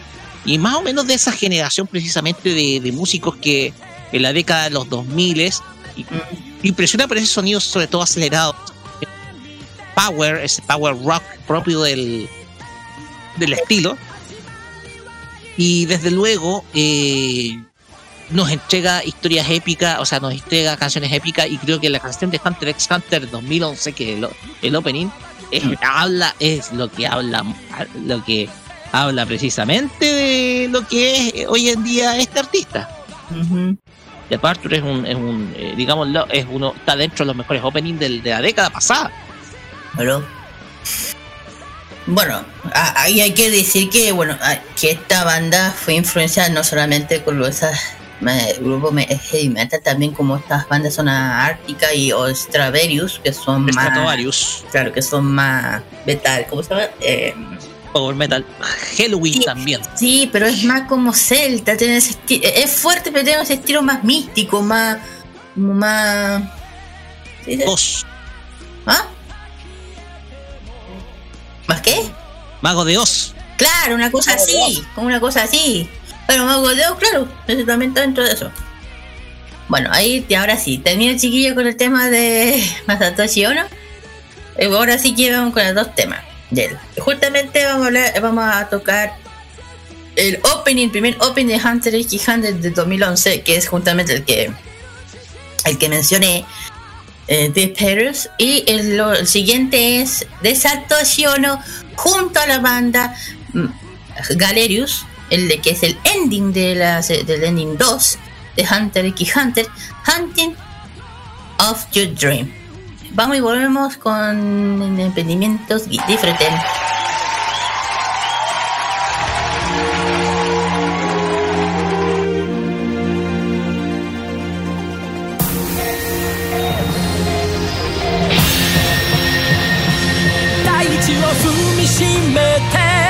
Kimi てゆく天使の微笑みで連れ出して。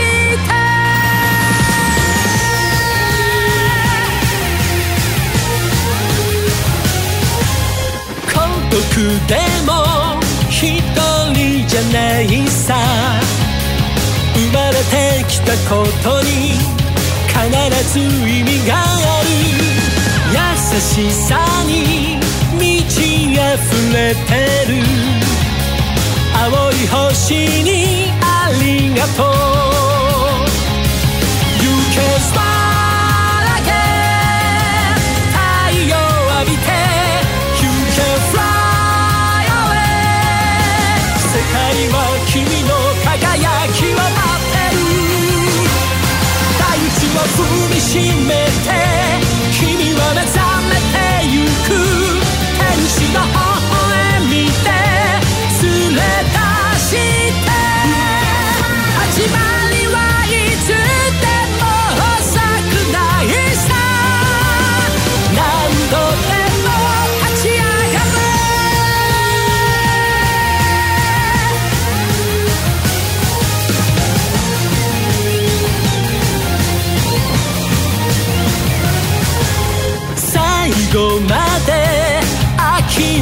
めないさ。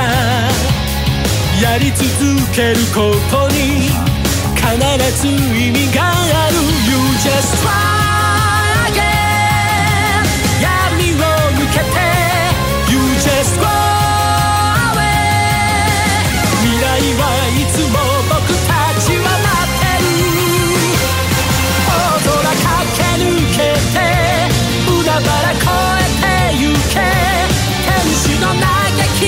soon.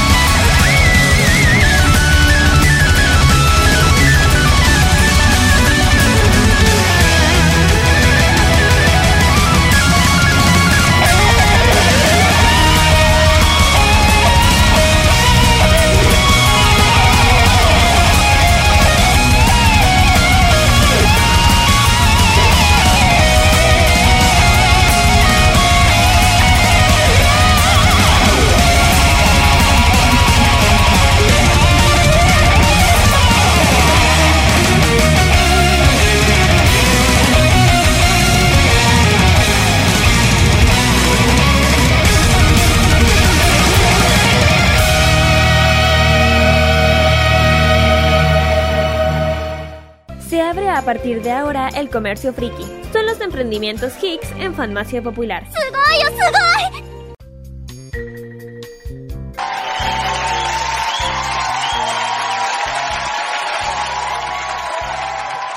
Muy bien, chiquillos, ya hemos vuelto ya de... Iba a decir otra cosa. Vamos con el tema de los emprendimientos de este sábado. Oye, han estado- han- han- hemos estado comentando harto fuera de cámara de hartos temas, especialmente el de ahora. Pero en fin. Eh, vamos a ver, bueno, este emprendimiento que se dedica a lo que es el, los merchandise del K-pop es nona.cl. Bueno, es un emprendimiento de producto, servicio, tienda K-pop que todo tipo de merchandise, todo lo que tenga de merchandise del mundo de K-pop, especialmente lo que son los álbumes de cada una de las agrupaciones. Ponte tú.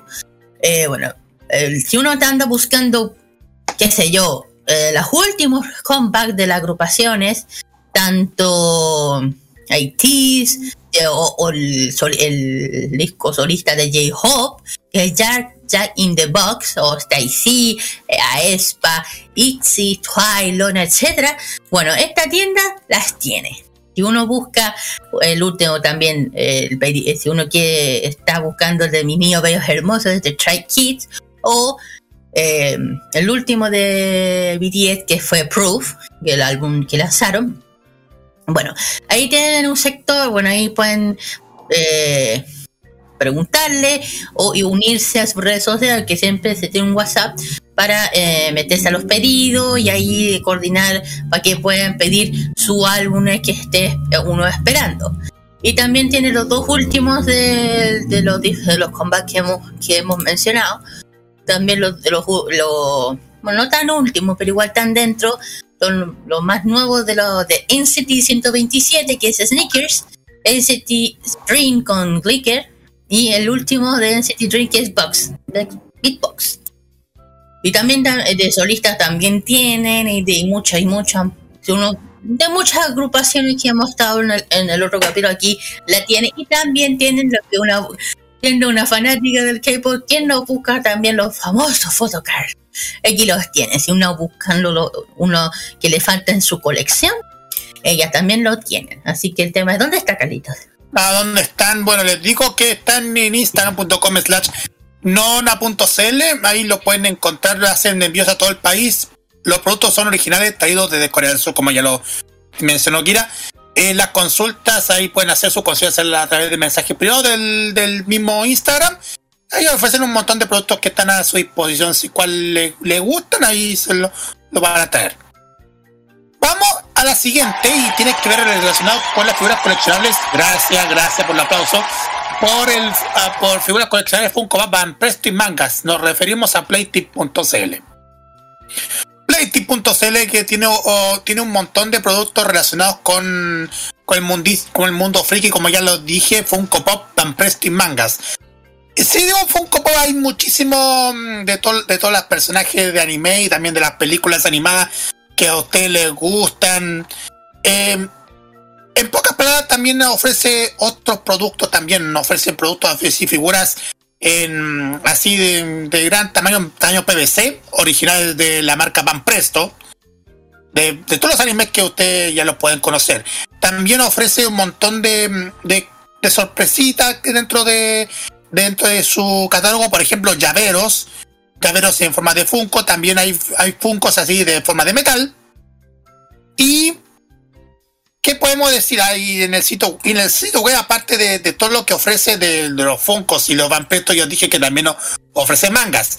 Si vamos directamente al sitio web de playtip.cl, tienen a su disposición un montón de figuritas, por ejemplo, figuras de Sailor Moon, eh, de Kimetsu no Yaiba, también de, no, de Dragon Ball, de, Boruto.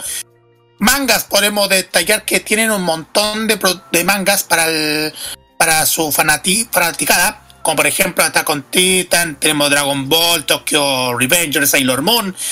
Eh, y también si les gustan muchísimo los videojuegos, también ofrecen videojuegos. Eh, juegos para todas las series, ya sea Nintendo Switch, PlayStation o Xbox One.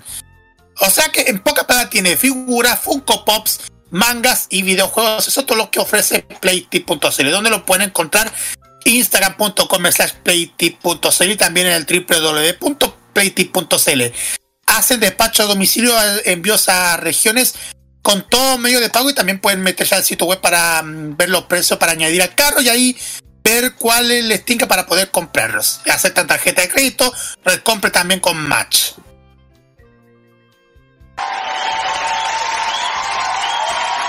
Muy bien, ahora vamos a. Muy garito. Vamos a los temas clasificados, como siempre. Mm, bueno, vamos a empezar a. ¿A dónde me fui? Ahora sí. Bueno, primero. Déjenme abrir la lista. Yo te ayudo por mientras. Pero, Yo te ayudo por mientras. Mira, justamente estamos metidos con el mundo friki y justamente este, este, durante, durante estos días, eh, del 25 de septiembre al 2 de octubre, se está realizando una exposición en, la, que se llama Fantasía y Ficción, donde habrá muchísimo muchísimos stands. En pocas palabras, va a haber una participación de grandes cosplayers, de ilustradores, de varios cómics muy conocidos. Pero también dentro de las plazas del centro comercial pueden encontrar varias cosas. Por ejemplo, el auto de, el de los cazafantasmas. Tienen una sección de Stranger Things. Tienen un, un unos cuadros de los grandes héroes de la animación. Ponte tú, Afrodita, de Messenger Z, ET. Eh, Batman. Y también otro lado, en el último lado se encuentra un salón lleno de, de muñequitas Barbie. Sí, pero Barbie, Barbie antigua, que decirlo, Barbie antigua de los 90. Así es. Esto va a ser del 23 de septiembre al 2 de octubre de 11 a 20 horas. La entrada completamente liberada en el centro comercial Apumanque por si tienen la oportunidad de, irse y pasar un fin de semana en, en Santiago. Ahí tienen la oportunidad para, para ver un momento friki en Apumanque. Así es, bueno, el siguiente evento es nuevamente Fest Chile, el ejército de Dumbledore. Bueno, esto va a ser el 2 de octubre en la Casa de la Cultura Ñuñoa, Avenida Raza, Avenida Raza 40, 55, eh, 50, 55, ojo, esto ya, ya no creo que, bueno, van a venir, van a venir invitados, cosplayers, van a ver bueno, todo lo que es tema, eh, todo lo que es tiendas, coleccionistas, pues, punto fotográfico, comunidad, concurso, cosplay y más. Y esto ya dije, en la comuna de Ñuñoma, es desde las 11 hasta las 6 y media. Y ahora que decir una cosa, chiquillo, el 2 de octubre ya no se tendrá que ir con, mascarilla, digo yo. Y pregunto yo. bueno, ojo, que eso depende de uno, responsabilidad de uno. Bueno, la siguiente es eh, evento gratuito Ultra Geek Fest Akihabara Market, no es nombre. Eh, tienda temática, comunidad, concursos, cosplay, juegos, animación, locución y mucho más. ¿Dónde esto? En domingo 16 de octubre en Canero, ¿no? El Caleno de Nos, comuna de San Bernardo. Esto de las 12 hasta las 7 de la tarde, para lo que quieran algo, eh, un evento más dedicado al mundo friki. ¿Qué más, Calitos? A ver, tenemos Ota Gamer. Ota Gamer ofrece un montón de sorpresas. Por ejemplo, el 9 de octubre se va a realizar la K-Pop Challenge Zona Fans Pudahuel. Mm. Bien, encima K-Pop. Va a haber, eh, como ya ustedes saben, eh, se va a realizar en la explanada Parque Amengual de 11 de la mañana a 7.30 de la tarde del 9 de octubre. La entrada es completamente liberada. Va a haber emprendedores de la comuna. Más de 200 están, un K-Pop Random, Just Dance, competencia cosplay adulto e infantil, K-Pop Singer, Annie Singer y competencia K-Pop. Eh, va a haber sorteo, jornada de opción de perritos y gatitos a todo esto. Un saludo especialmente a Claudio PSG que también va a animar este, este evento feria, podemos decirlo, lo que está organizando la Munich, lo que está organizando la, municipalidad de Pudahuel junto con la gente de Ota Gamer. Bueno, la siguiente Expo Ñoña. Esto ya previo a lo que es el Halloween, se llama Happy Halloween, justamente. Esto en el La Cúpula. No, mejor no digo nada. Eh, el 16 de octubre, eh, de las 12 hasta las 7 de la tarde, este es en el, cerca del Parque O'Higgins. Parque O'Higgins. Eh, bueno, van a ver tiendas temáticas de muchas cosas, espuñoña. tendremos dulces, trucos para todos los que visitan de cosplay. Ya saben, tienen van a, postulación abierta para las tiendas si quieren postular cosplay, ilustraciones, tiendas, dance cover, exposición combina K-pop, J-pop también, concursos drag queen, charlas y mucho más. ¿Qué más? A ver, ¿qué podemos detallar? Festifans. Festifans que se va a realizar en La Serena. Vamos a buscar la información. Aquí está Festifans que va a traer un, un evento, la revancha, el día 30, los días 30 y 31 de octubre. De hecho, ya, ya se confirmaron más, más invitados, por ejemplo, más comunidades van a participar en Festivals. Pero los invitados, pero también de los invitados que van a estar, será la cosplayer Crazy Doll.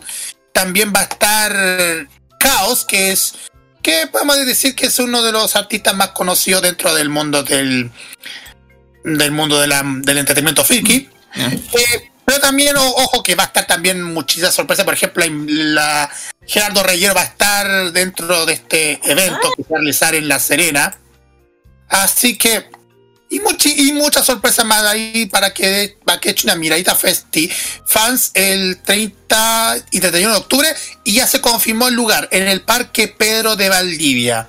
Se va a realizar en Parque Pedro de Valdivia, aquí en La Serena, cerca de la Ruta 5. Y la entrada pueden encontrarla a través de festivalchile.com. Perfecto. Y la siguiente es nuevamente la Expo Hobby. Ahora, ¿para dónde se fue? Oh, Dios. Esto es eh, Expo Hobby Sunset Papudo. ¿Tienen, ¿Tienen que ir tan lejos? Ok. Sábado 8 de octubre, Playa Papudo, quinta región. Bueno, está bien. La primera expo en la playa. ok. Competencia K-pop, eh, perdón, gran competencia cosplay, K-pop random masivo, videojuegos, jazz dance, torneo, cosplayer, exposiciones, talleres, esta de ventas, eh, sector de comida, batalla medieval y mucho más. Está totalmente gratuito y gratis. No tengo para qué decirlo dónde va a ser porque dice que está en la playa, ya sé cómo es, como es. Después que te dije, por favor, véngase para acá. Dale pedimos, dale pedimos a la gente que pueda venir, no sé, a Peñaflor o a Las Condes. No, pero, pero no tan lejos, muy poco, no te vayas tan lejos. O sea, está bien que otras regiones tengan oportunidad de, disfrutar eh, eventos de este estilo, está bien, está bien. Ay, ojo, y también eh, cuidado con... se viene una mega feria, feria friki, 10 años. Eh, se va, según dice aquí, el 2 de, 2 de octubre se viene la primera mega feria friki con más de 500 pibes, dos ambientes comuni, comunidades, máquina de baile, zona gourmet, competencia que hay y mucho más. ¿Dónde? No han dicho dónde. Según dicen que va a ser el 2. Ah, pero, ay, no, sí está. Sí está. Eh, Parque Bicentenario Cerrillo. ¿Ya? ¡Uh, Cerrillo! Pedro Aguirre Cerda 666100 Cerrillos. Domingo 2 de octubre de las 12 hasta las 7. Así que se viene el, el evento Omega Feria Friki 10 años. sí, todos estos saludos especiales a la gente que hace Feria Friki, que está cumpliendo. Sí. Oye, ojo que este, este, parque es excelente para esto. Además que es no, no hay donde se hace la palusa, de hecho. Exactamente. Y más que se viene ahora un este próximo año. Así es.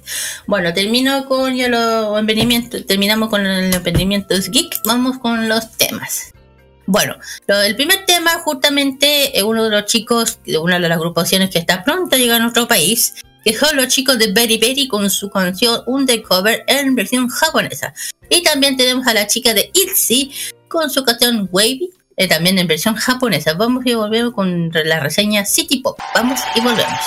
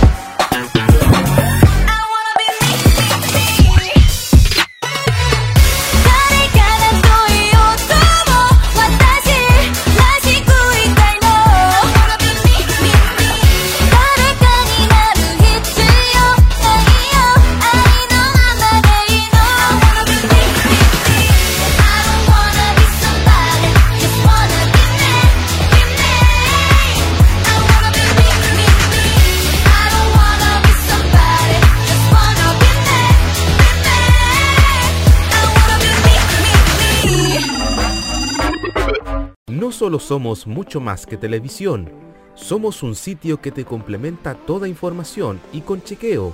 Somos un programa en YouTube donde la libertad de crear Pensar y criticar con fundamentos es válido. Un programa radial donde tú puedes tener cabida.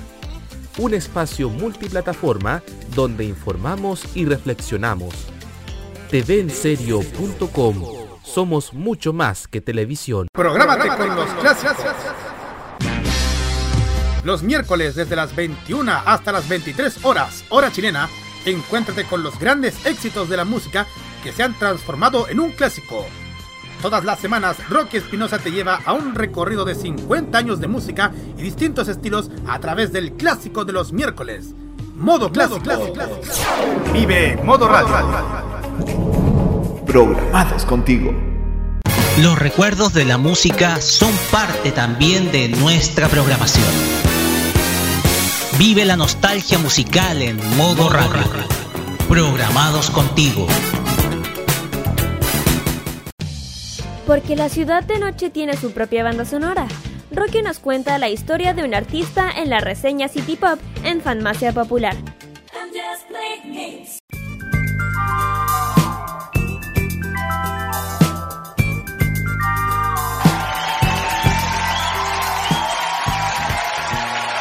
Continuamos acá en Farmacia Popular por modo radio y llegamos a la parte donde hace- hacemos un repaso de los grandes artistas que nos deja o que nos dejó la historia de Japón. Sin embargo, en esta oportunidad vamos a hacer algo muy pero muy distinto. Porque como este blog está dedicado al J-Pop de la década de los 80, en algunos casos también al J-Pop de la década de los 70, queremos hacer eco de una historia que se ha formado en redes sociales respecto a una misteriosa canción, la cual tiene su origen en el popular barrio de Akihabara. Una canción que tiene relación precisamente con una historia triste, que se han levantado muchas leyendas urbanas de que la canción está maldita, pero para mí es una canción cuyo artista es desconocido y que se trata de buscar quién es la persona que está detrás de la voz de, de ese tema. Hoy día en la reseña City Pop, este la número 27 en la historia de este programa, vamos a describir la historia del famoso Akiba Tape, o mejor conocido también como la canción misteriosa de Akihabara.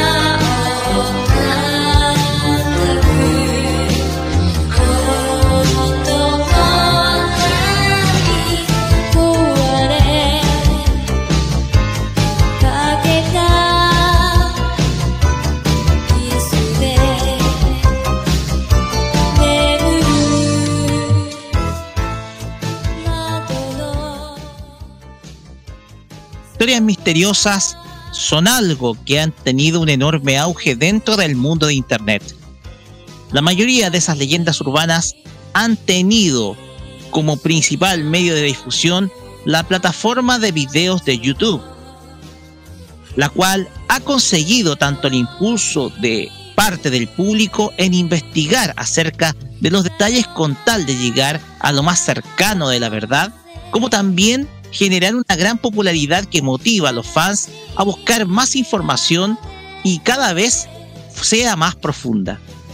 En la reseña City Pop vamos a hacer algo sumamente distinto en esta oportunidad. Producto que esta historia se relaciona mucho con el mundo del estilo musical del pop de los 80s. Sobre todo para todos aquellos adeptos a estas historias. Hoy en Famacia Popular comentaremos acerca de la Kiva Tape, conocido además como la canción misteriosa de Akihabara.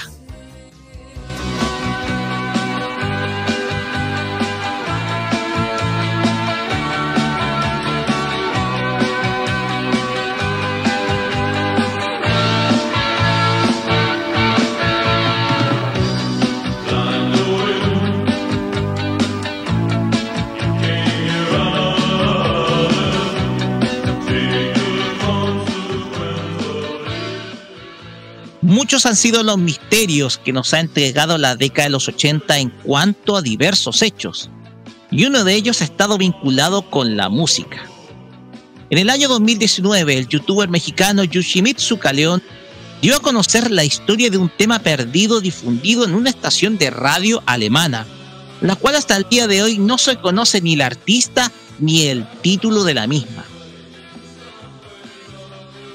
La canción en cuestión tiene como coro el título de Like the Wind y fue difundida en el año 1982 en el programa musical Music Fury, en un momento en donde el disc jockey solo colocó de manera aleatoria un tema dentro de la programación. Sin embargo, un auditor de nombre Darius, quien gra- grabó dicha canción, consultó la estación respecto al artista y el título de dicho tema, pues sonó por única vez en ese 20 años después, Darius, incentivado por su hermana Lidia, se animó a subir un fragmento de la canción a un sitio web con el objeto que está identificada otra persona.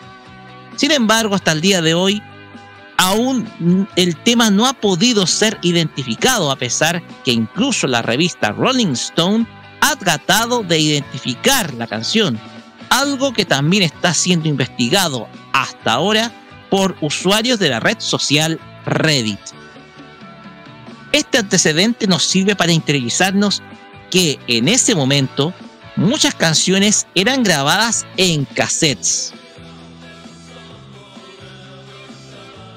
Por usuarios que querían, cambio la hoja acá, usuarios que querían disfrutar de dichas canciones de moda en ese momento y que desde luego no tenían el dinero para comprarse los discos. Esta alternativa ha hecho que muchas personas que se dedicaban a grabar estas canciones desde la radio lo hacen para tener la compañía en cualquier actividad. Se encuentran a veces con muchas sorpresas, entre ellas canciones que hasta el día de hoy no han sido deducidas. Y esto nos lleva ahora a comienzos de la década de los 90, pues en esta oportunidad a Japón le toca este tipo de misterios, esta vez enfocado en el popular barrio de Akihabara. En el año 1991, un sujeto que frecuentaba por el popular barrio Otaku de Tokio fue a comprar cintas de cassettes de segunda mano grabadas para poder escuchar la música de su agrado. Las cintas fueron compradas a la tienda Akihabara Radio Kaikan, destinada a la venta de artefactos de radio y audio. Además de cassettes y cintas reels, las cuales poseían la información tanto del artista como de la canción, pero una de ellas no tenía dicha descripción.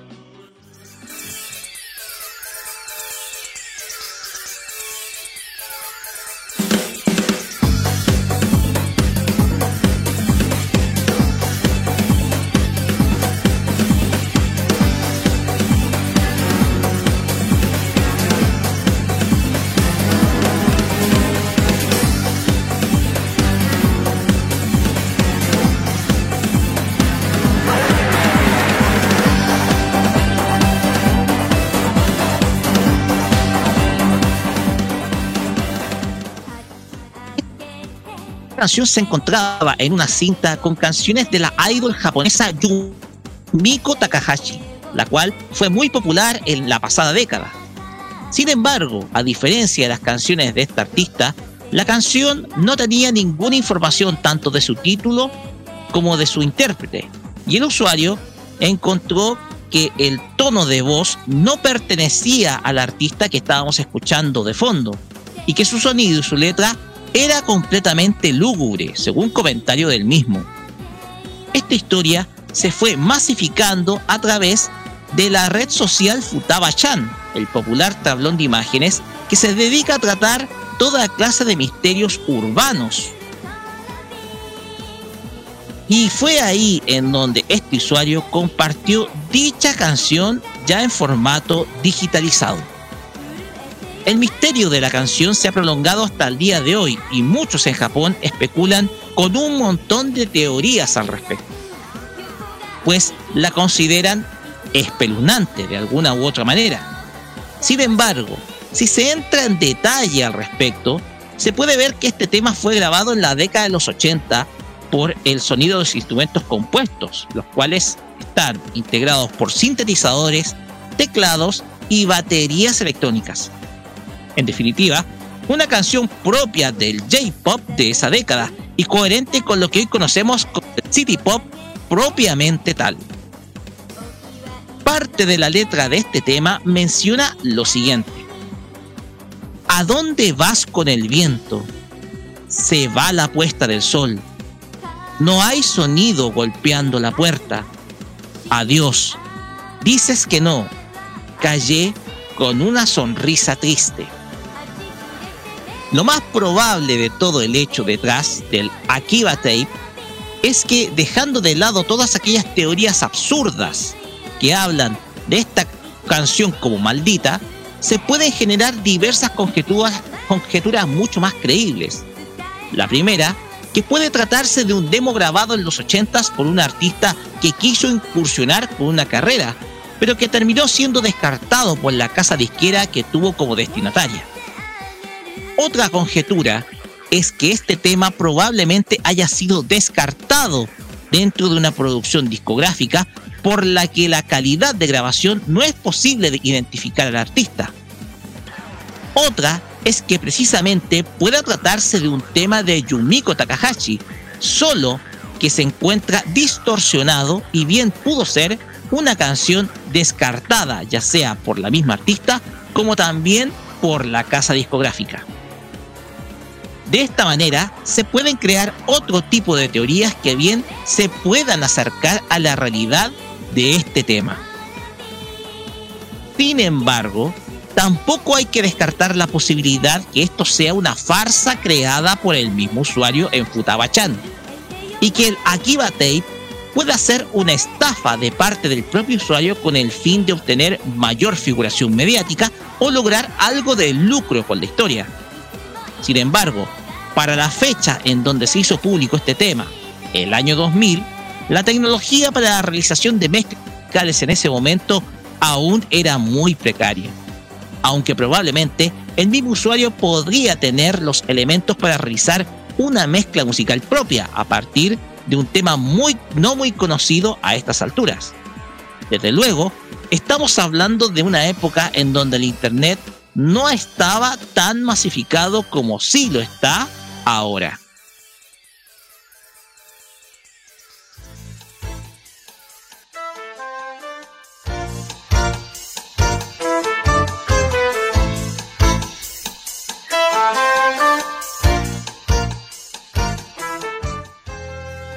Esta es una de tantas historias que se relacionan con leyendas urbanas del país del sol naciente. Una cultura que gusta de este tipo de leyendas que ha tomado hoy este tema de la década de los 80 como una de tantas de esas historias inconclusas que son de interés para todo el mundo. La canción misteriosa de Akihabara, o también conocida como el Akiba Tape, va a ser un misterio que si bien se va a mantener por un buen tiempo inconcluso, puede que tarde o temprano aparezca esa voz que interpretó el tema que escuchamos ahora. O algún productor, tal vez, pueda saber y aclarar quién es en verdad la que está detrás de la voz del coro que dice Fly Away. Para ustedes, ¿quién es la que canta la canción? ¿O simplemente esto es una farsa? Se lo consultamos a los muchachos comenzando por Kira. ¿Qué te voy a decir? No, mira, sí, una, una canción misteriosa lo es. Es, de los años 80, sí. Pero como dije, bueno, como uno sabe, con Japón se puede eh, pillar cos- cosas muy extrañas. Y las canciones, las músicas no, no creo que sea tampoco. Y de hecho, yo te digo, de, de lo más misterioso que una vez te acuerdas que las fuiste buscando, en ningún lado se encontró absolutamente nada. Y digo, eh, justamente se me vino cosa, una cosa en la cabeza, Carl Rocken. ¿Sí? bueno, eh, no sé, ¿será una posibilidad de que este algoritmo de la inteligencia artificial la pudiese identificar? Te digo, porque si es una canción muy misteriosa, la podrá pillar, digo yo. Puede ser que haya sido construida por la misma inteligencia artificial, porque Es la inteligencia artificial ha sido, y lo hemos, eh, lo hemos, nosotros lo hemos conversado internamente, la inteligencia artificial se ha hecho también con el fin de engañar. Que no creas imágenes que son eh, ficticias, que no Sí, son pues, verdaderas. Por eso no será. esta canción. Es que por eso tengo esa. que ahora que está ahí, estaba escuchando.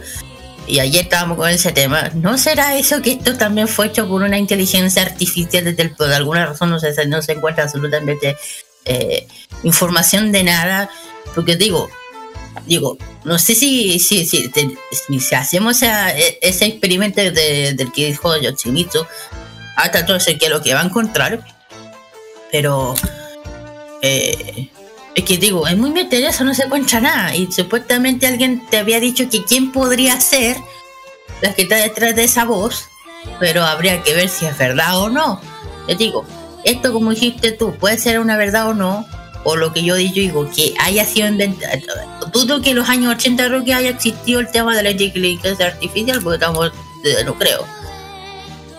Pero Igual es misterioso, digo. A lo mejor hoy en día la inteligencia artificial la pudiese identificar.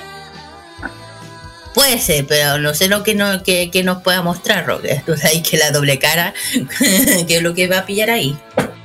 Mm, Yo concuerdo contigo, Kira.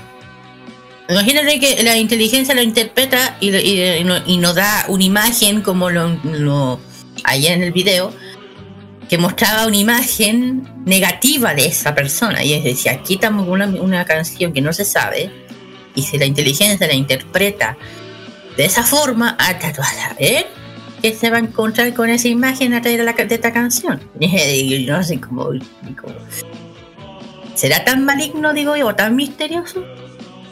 lo que, lo que hay detrás de esa canción. ¿Te digo algo? A ver, yo tengo varias Yo creo que más probablemente sea un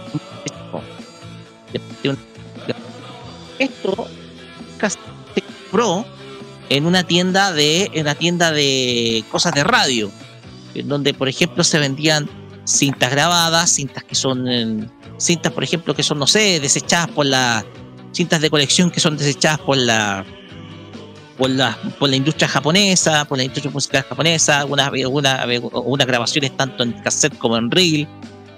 Obviamente que se dedica también a la venta de artefactos electrónicos de, de audio. Pero la cuestión acá es que esta cinta, este, esta cinta, según cuenta la leyenda, según cuenta la historia, es una, es una producción musical que tenía buena calidad de sonido. Entonces es difícil. Yo, yo lo comenté en un momento y yo siento, yo tengo la sensación que esta canción la escuché antes uno a veces tiene la sensación de escuchar esta canción me suena.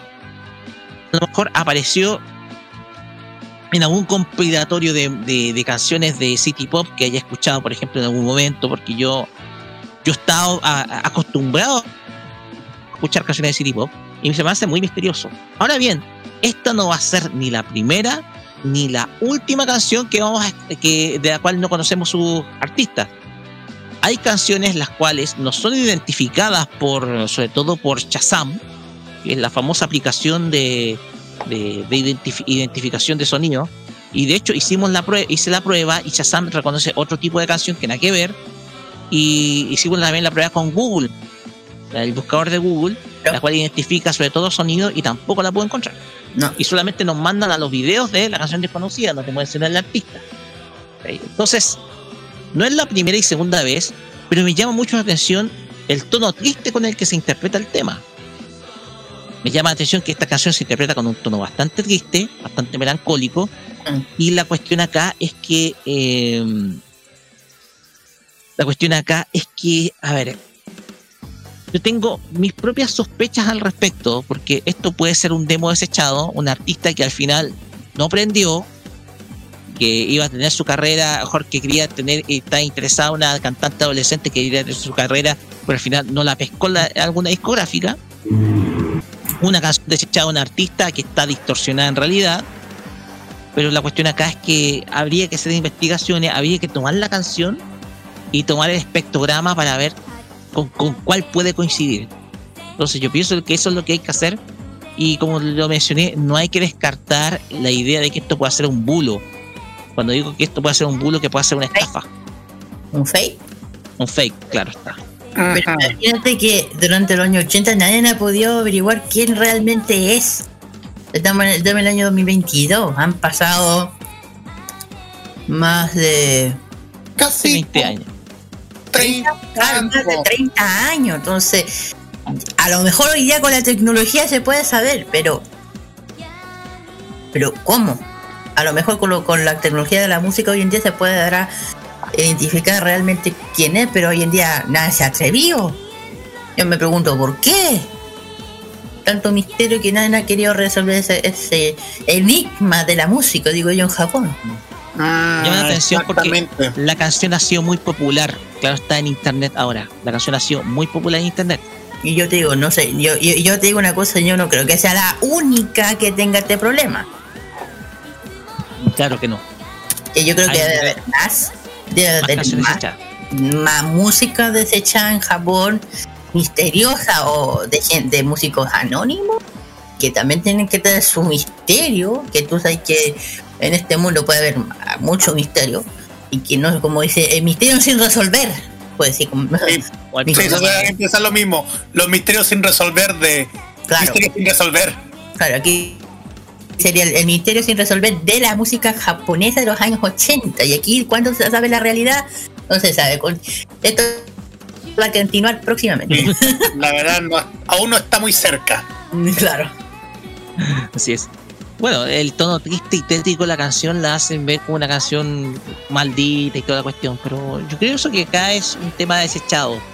Tiene que ser un tema desechado, una artista que haya sido rechazada por alguna discográfica.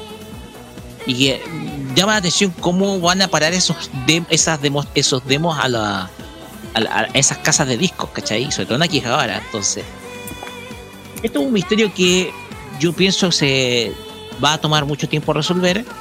También tocamos la canción más misteriosa de internet, que es Like the Wind, que es este tema de, del año 1982 que salió en una radio alemana. Y también es otro misterio que todavía está inconcluso. Entonces, yo creo que vamos a tener que. Se, se va a tener que. Seguir, Vamos a dedicar.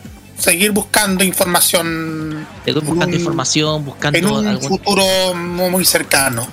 Así es, buscando referencias al respecto, pero este tema lo encuentro bonito, muy puede, puede ser especulante, pero es, es espeluznante para muchos, pero yo encuentro bastante penoso, bastante triste. Entonces, yo tengo esa percepción al respecto con, con esta canción. Nada de terrorífica ni nada por el estilo. Los japoneses a veces le, met- le meten mucho. Bueno, yo pienso que ¿Dónde meten muchos de vos? Pues bien, a ver, ¿qué es lo que dije yo? Hashi. ¿Mm? Pero también hay alguien que dice, hay un video en inglés, yo voy a tratar de ver más adelante, que habla de que la probable voz de esta canción sea de Yukiko Okada. Pero no está 100% firmado. No, eh, eh, lo hace porque el tono de voz es similar. Probablemente puede ser de Yukiko Okada. Pero vamos a ver si es que vamos a comparar los. eh, hay que hacer la comparación de los tonos de voz.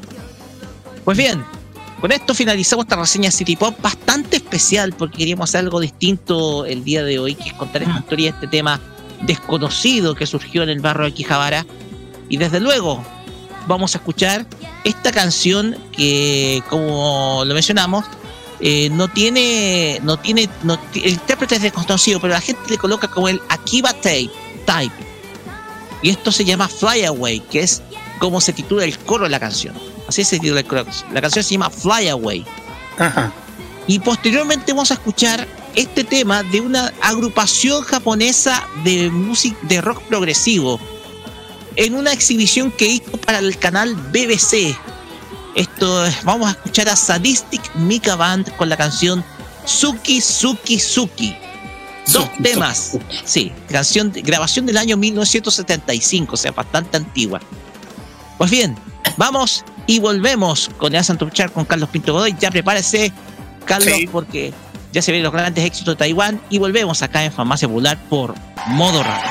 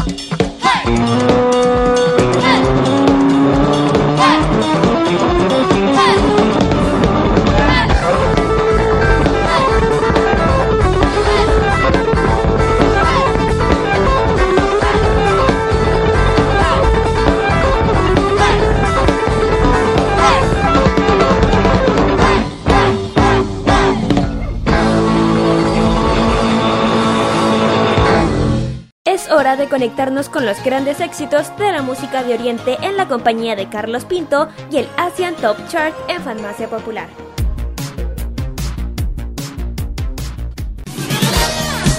Vamos a conocer los éxitos que han sonado durante esta semana en Taiwán según la lista de Billboard. Estos son los siguientes del décimo al primer lugar. Décimo lugar se le encuentra Eric Chow que baja, baja, baja del octavo lugar al décimo lugar con el tema Graduation. Subiendo del doceavo al noveno lugar se encuentra LBI Rigi con el tema Oginatsu Takashi. Octavo lugar para las chicas de Ivy con el tema Afterlife. Séptimo lugar subiendo del onceavo al séptimo Ik Plan Ek con el tema Ki Ai Nai Yibai. Sexto lugar para Accuse Fight con el tema Finally. Siguiendo en el quinto lugar se encuentra la agrupación Trash y este tema llamado Love. Cuarto lugar manteniendo la misma posición Chiao Aki con el tema Show. Se baja del segundo al tercer lugar la chica de Twice con el tema Tall Back Talk. En el segundo lugar también está subiendo del tercero al segundo Weaver con el tema Red Scarf. Y el que vamos a escuchar a continuación en el primer lugar se encuentra obvio que si la chica de Blackpink con el tema Pink Venom, que igual la hemos escuchado el pasado jueves en Kimo, pero bueno, este es el ranking de Taiwán. Después vamos a escuchar a Eric Chow con el tema Graduation, que está en el décimo lugar de esta semana. Vamos y volvemos para la parte final.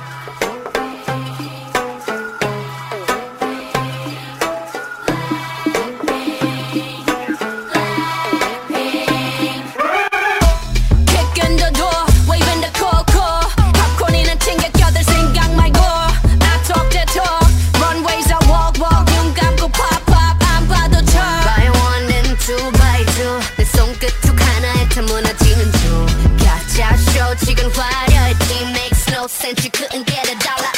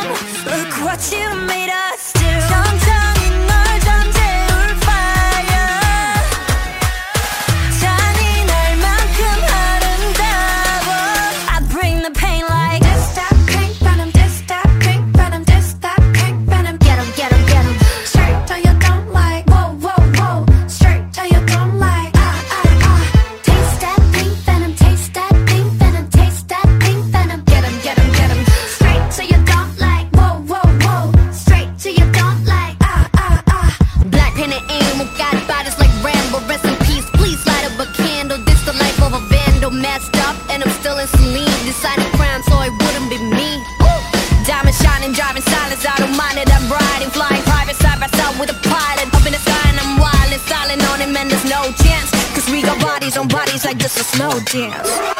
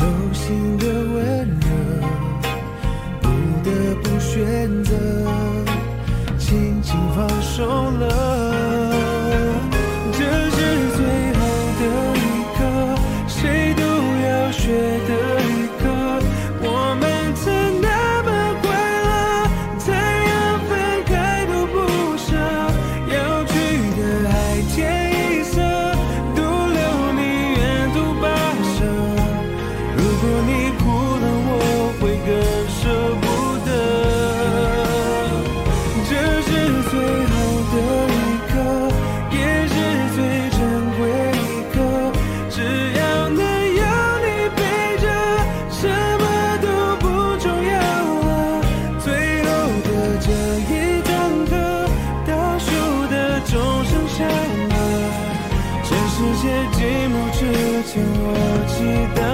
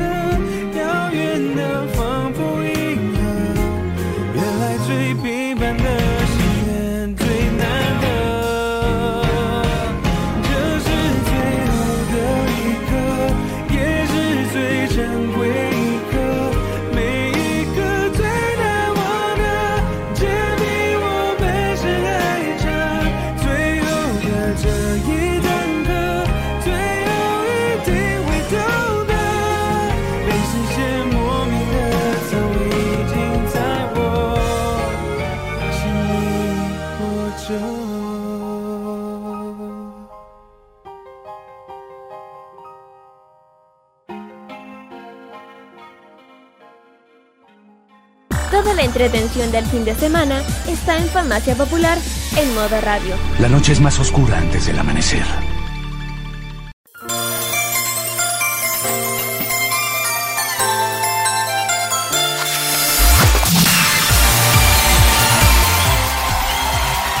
Y de esta forma finalizamos este capítulo, el 235, acá en Farmacia Popular por modo radio. Y llegamos a nuestra tradicional sección de saludos al cierre y comenzamos desde luego con Kira. Adelante, Kira. Así es, muchas gracias. buen saludo a, que los, a los que siempre es adorado desde cuántos años. A todos que nos apoyen, apoyen perdón, a mí, a mi familia, a, mi papá, eh, también a, a todos los emprendimientos que siempre nos han apoyado, a- especialmente a los a Cookie, Yellow, a Q-Pop, K-Comanía, Reto Q también. Un saludo a todos ellos. También un saludo a, a, a a Rodolfo, a Blade, a la, al Alice, al Danito, donde quiera que esté. También un saludo muy especial a mi Sunset Min que hoy día tuve dos cosas, dos, una, una jornada doble de muchas cosas. Pero vaya vamos. Así que cansar mirar Sunset Min. No sé si me estará escuchando, pero gracias. Con toda la paciencia. Eh, bueno, y todas las canciones del K-pop que escuchamos acá las pueden escuchar de lunes a viernes en Modo Express. Si desean al- algo en especial, solamente lo que nos tienen que mencionar en nuestras redes sociales. pues, Si quieren Instagram, mucho mejor. Y eso, pues, Roque, llegamos, pues, en Instagram no he dicho. Exacto. Sí, dilo. Dilo. Esto es del lado de modo radio.cl porque ya oficialmente hemos llegado a los mil suscriptores. Yeah. A mil seguidores en modo radio. Eso. Así es. Logramos la cifra de mil seguidores, pero nos faltó el afiche nomás. Ya, ya se viene, ya se viene. Ya se viene. Se viene. Viene. Ya viene el afiche. Ya. ya. Chocar. No. Ay, les digo, ya viene el afiche, ya tengan paciencia, chiquillos, ya vamos a publicarla. Eh, los saludo como siempre a mis compañeros de trabajo, a mi familia que me apoya, a ustedes que nos apoyan siempre en los programas. A, eh, saludos a también a, a los que han ido a, la- a las ferias que, han, que asistieron. A Yari también le mandamos saludos, que bueno, ustedes saben. Pero también voy a mandar un saludo especial a una persona que también es, eh, también es una persona que ustedes lo ubican bastante porque es parte de los coleccionistas. Man Mosca con lentes, es un de, de Concepción, que un coleccionista. Ahí, porque yo le mandé el recado de que mm, de escuchar el programa. Igual saludos especiales a, a todos los coleccionistas a toda la gente friki que nos ven y nos escuchan. Pues dije, nos ven en Twitter y que nos escuchan también en nuestras señales online. Y también se ven muchísimas cosas aquí en modo radio y también en mi cuenta. Así que nada más y los vemos luego.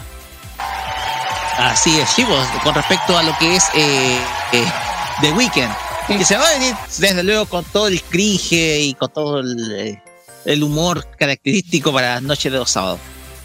Pues bien, eh, de mi parte, mis saludos. Antes que de pasar mis saludos, quiero agradecer mucho la preocupación que, que hubo, porque eh, lamentablemente las semanas de fiestas patrias no la pasé muy bien. Eh, tuve un problema dental que más allá de que se me haya roto una muela, el problema fue que un filamento, precisamente una parte filosa de la muela, lastimó mi lengua. Así que yo terminé, pero con, con una herida que, una herida en, la parte, en, el costado derecho de mi lengua que me impidió comunicarme bien, hablar bien. Entonces tuve muchos problemas el día, la semana pasada. Así que gracias a todos por la preocupación, precisamente. Gracias a Dios esto se resolvió gracias a la última cita que tuve con el dentista el pasado día martes, en donde ya se, se resolvió en parte ese, ese inconveniente. También quiero agradecer, en primer lugar, mandar un saludo muy, pero muy especial a, a, mi, eh, mamá, que esta semana estuve cumpleaños, cumplió 66 años mi madre. A ella le mando un cariñoso, pero cariñoso saludo, porque sin duda alguna lo pasamos muy bien el día miércoles. Nos estuvimos compartiendo una tortita, un, picadito eh, con todos los hijos y familias, así que disfrutamos precisamente de, de eso. También mandar un saludo especial a la Cata, quien está en Japón, quien ah, inauguró un nuevo departamento. O sea, se cambió de departamento, ya un departamento un poquito más amplio. Y que hoy en día compartió un reel espantándose con un trueno ahí que, que fue muy, pero muy potente. Que le asustó. O sea, eh, se espantó por un trueno así, pero potentísimo. Entonces, eh, nada, un saludo, mucho éxito a ella en sus estudios. Y por último, un saludo muy especial a la cosplayer Miko Min, Lee Miko Min, cos- player austríaca, con la cual ya he tenido mucha con- convers- conversación, sobre todo en Patreon. Entonces, eh, ella estuvo de cumpleaños esta semana y desde luego igual voy a seguir cooperando con siempre con, con ese dólar cada, cada mes para que de esa manera pueda desarrollar sus aficiones por el cosplay, sobre todo a Ibilimi Comina, quien eh, le mando este saludo y que estuvo de cumpleaños esta semana. Pues bien, esos fueron mis saludos y no está de más recordar de que eh, este capítulo lo van a volver a escuchar el día de mañana a las 15 horas. Así es, volvemos a la- al horario de las 15 horas. Ahora sí, el, el- no está desconfigurada la cuestión del- de la programación automática. Estuvo con problemas de configuración. Así que todo eso gracias al cambio de hora. Pero bueno. Así que mañana a las 15 horas la repetición del programa y el podcast a partir del lunes eh, en nuestras, todas nuestras plataformas para que ustedes vuelvan a escuchar este capítulo. Pues bien, nos despedimos. Será hasta el próximo sábado con más entretenimiento friki. De mi parte, yo voy a estar todavía de vacaciones, entre comillas, porque ustedes sabrán, los miércoles eh, en modo clásico no va a volver discúlpenme, voy a cambiar la fecha, hasta el día 12 de octubre. ¿Por qué? Porque el día 5 va a ser, vamos a tener un programa especial dedicado a los 7 años de Radio.cl. Ah, la anunciaste, la anunciaste con todo. Exactamente, sí. Día 5 de octubre, miércoles 5 de octubre, vamos a celebrar los 7 años de modo radio en un programa especial donde vamos a estar compartiendo todos los equipos, el equipo del Tolerancia, el equipo Friki, todos vamos a estar ahí presentes y vamos a celebrar estos 7 años en la compañía de modo radio.cl. Nos despedimos, no sin antes con música y lo vamos a hacer con una diva del City Pop que me puse a escuchar durante estos últimos días. Estamos hablando de la inconfundible Junko Yagami. Y vamos a escuchar este tema del año 1989 titulado Love is Gold, una canción con la cual despedimos este capítulo de Farmacia Popular acá en morray.cl. Nos vemos hasta el próximo sábado. Friki. Y en un ratito más, Carlos y yo vamos a estar en el The Weekend viendo qué locuras se le ocurren a los cabros. Pues Mm. Nos vemos, que estén muy bien. Los dejamos con. Junko Yagami. Será hasta el próximo sábado. Chao, chao. Muy, muy buenas noches. Nos vemos un rato más, chiquillos.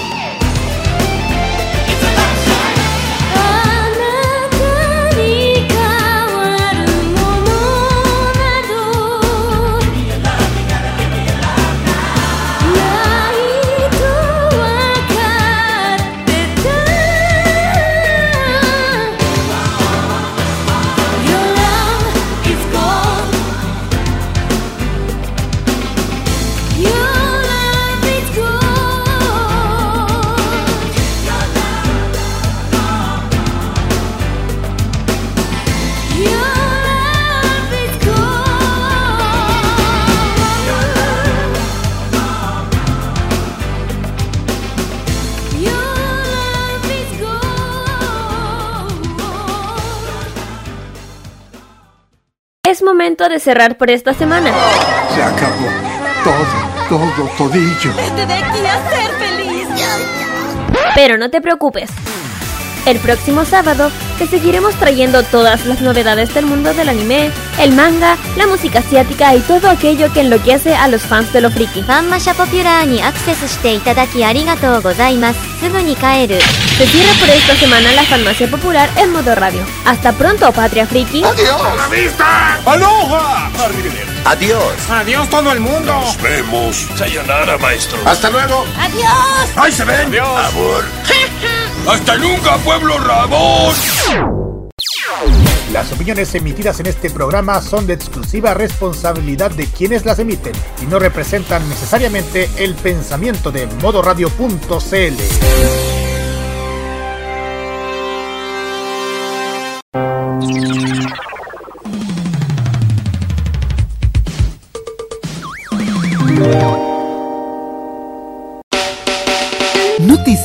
información y opinión de una manera divertida e irreverente. Vive informado solo por modo radio. Programados contigo.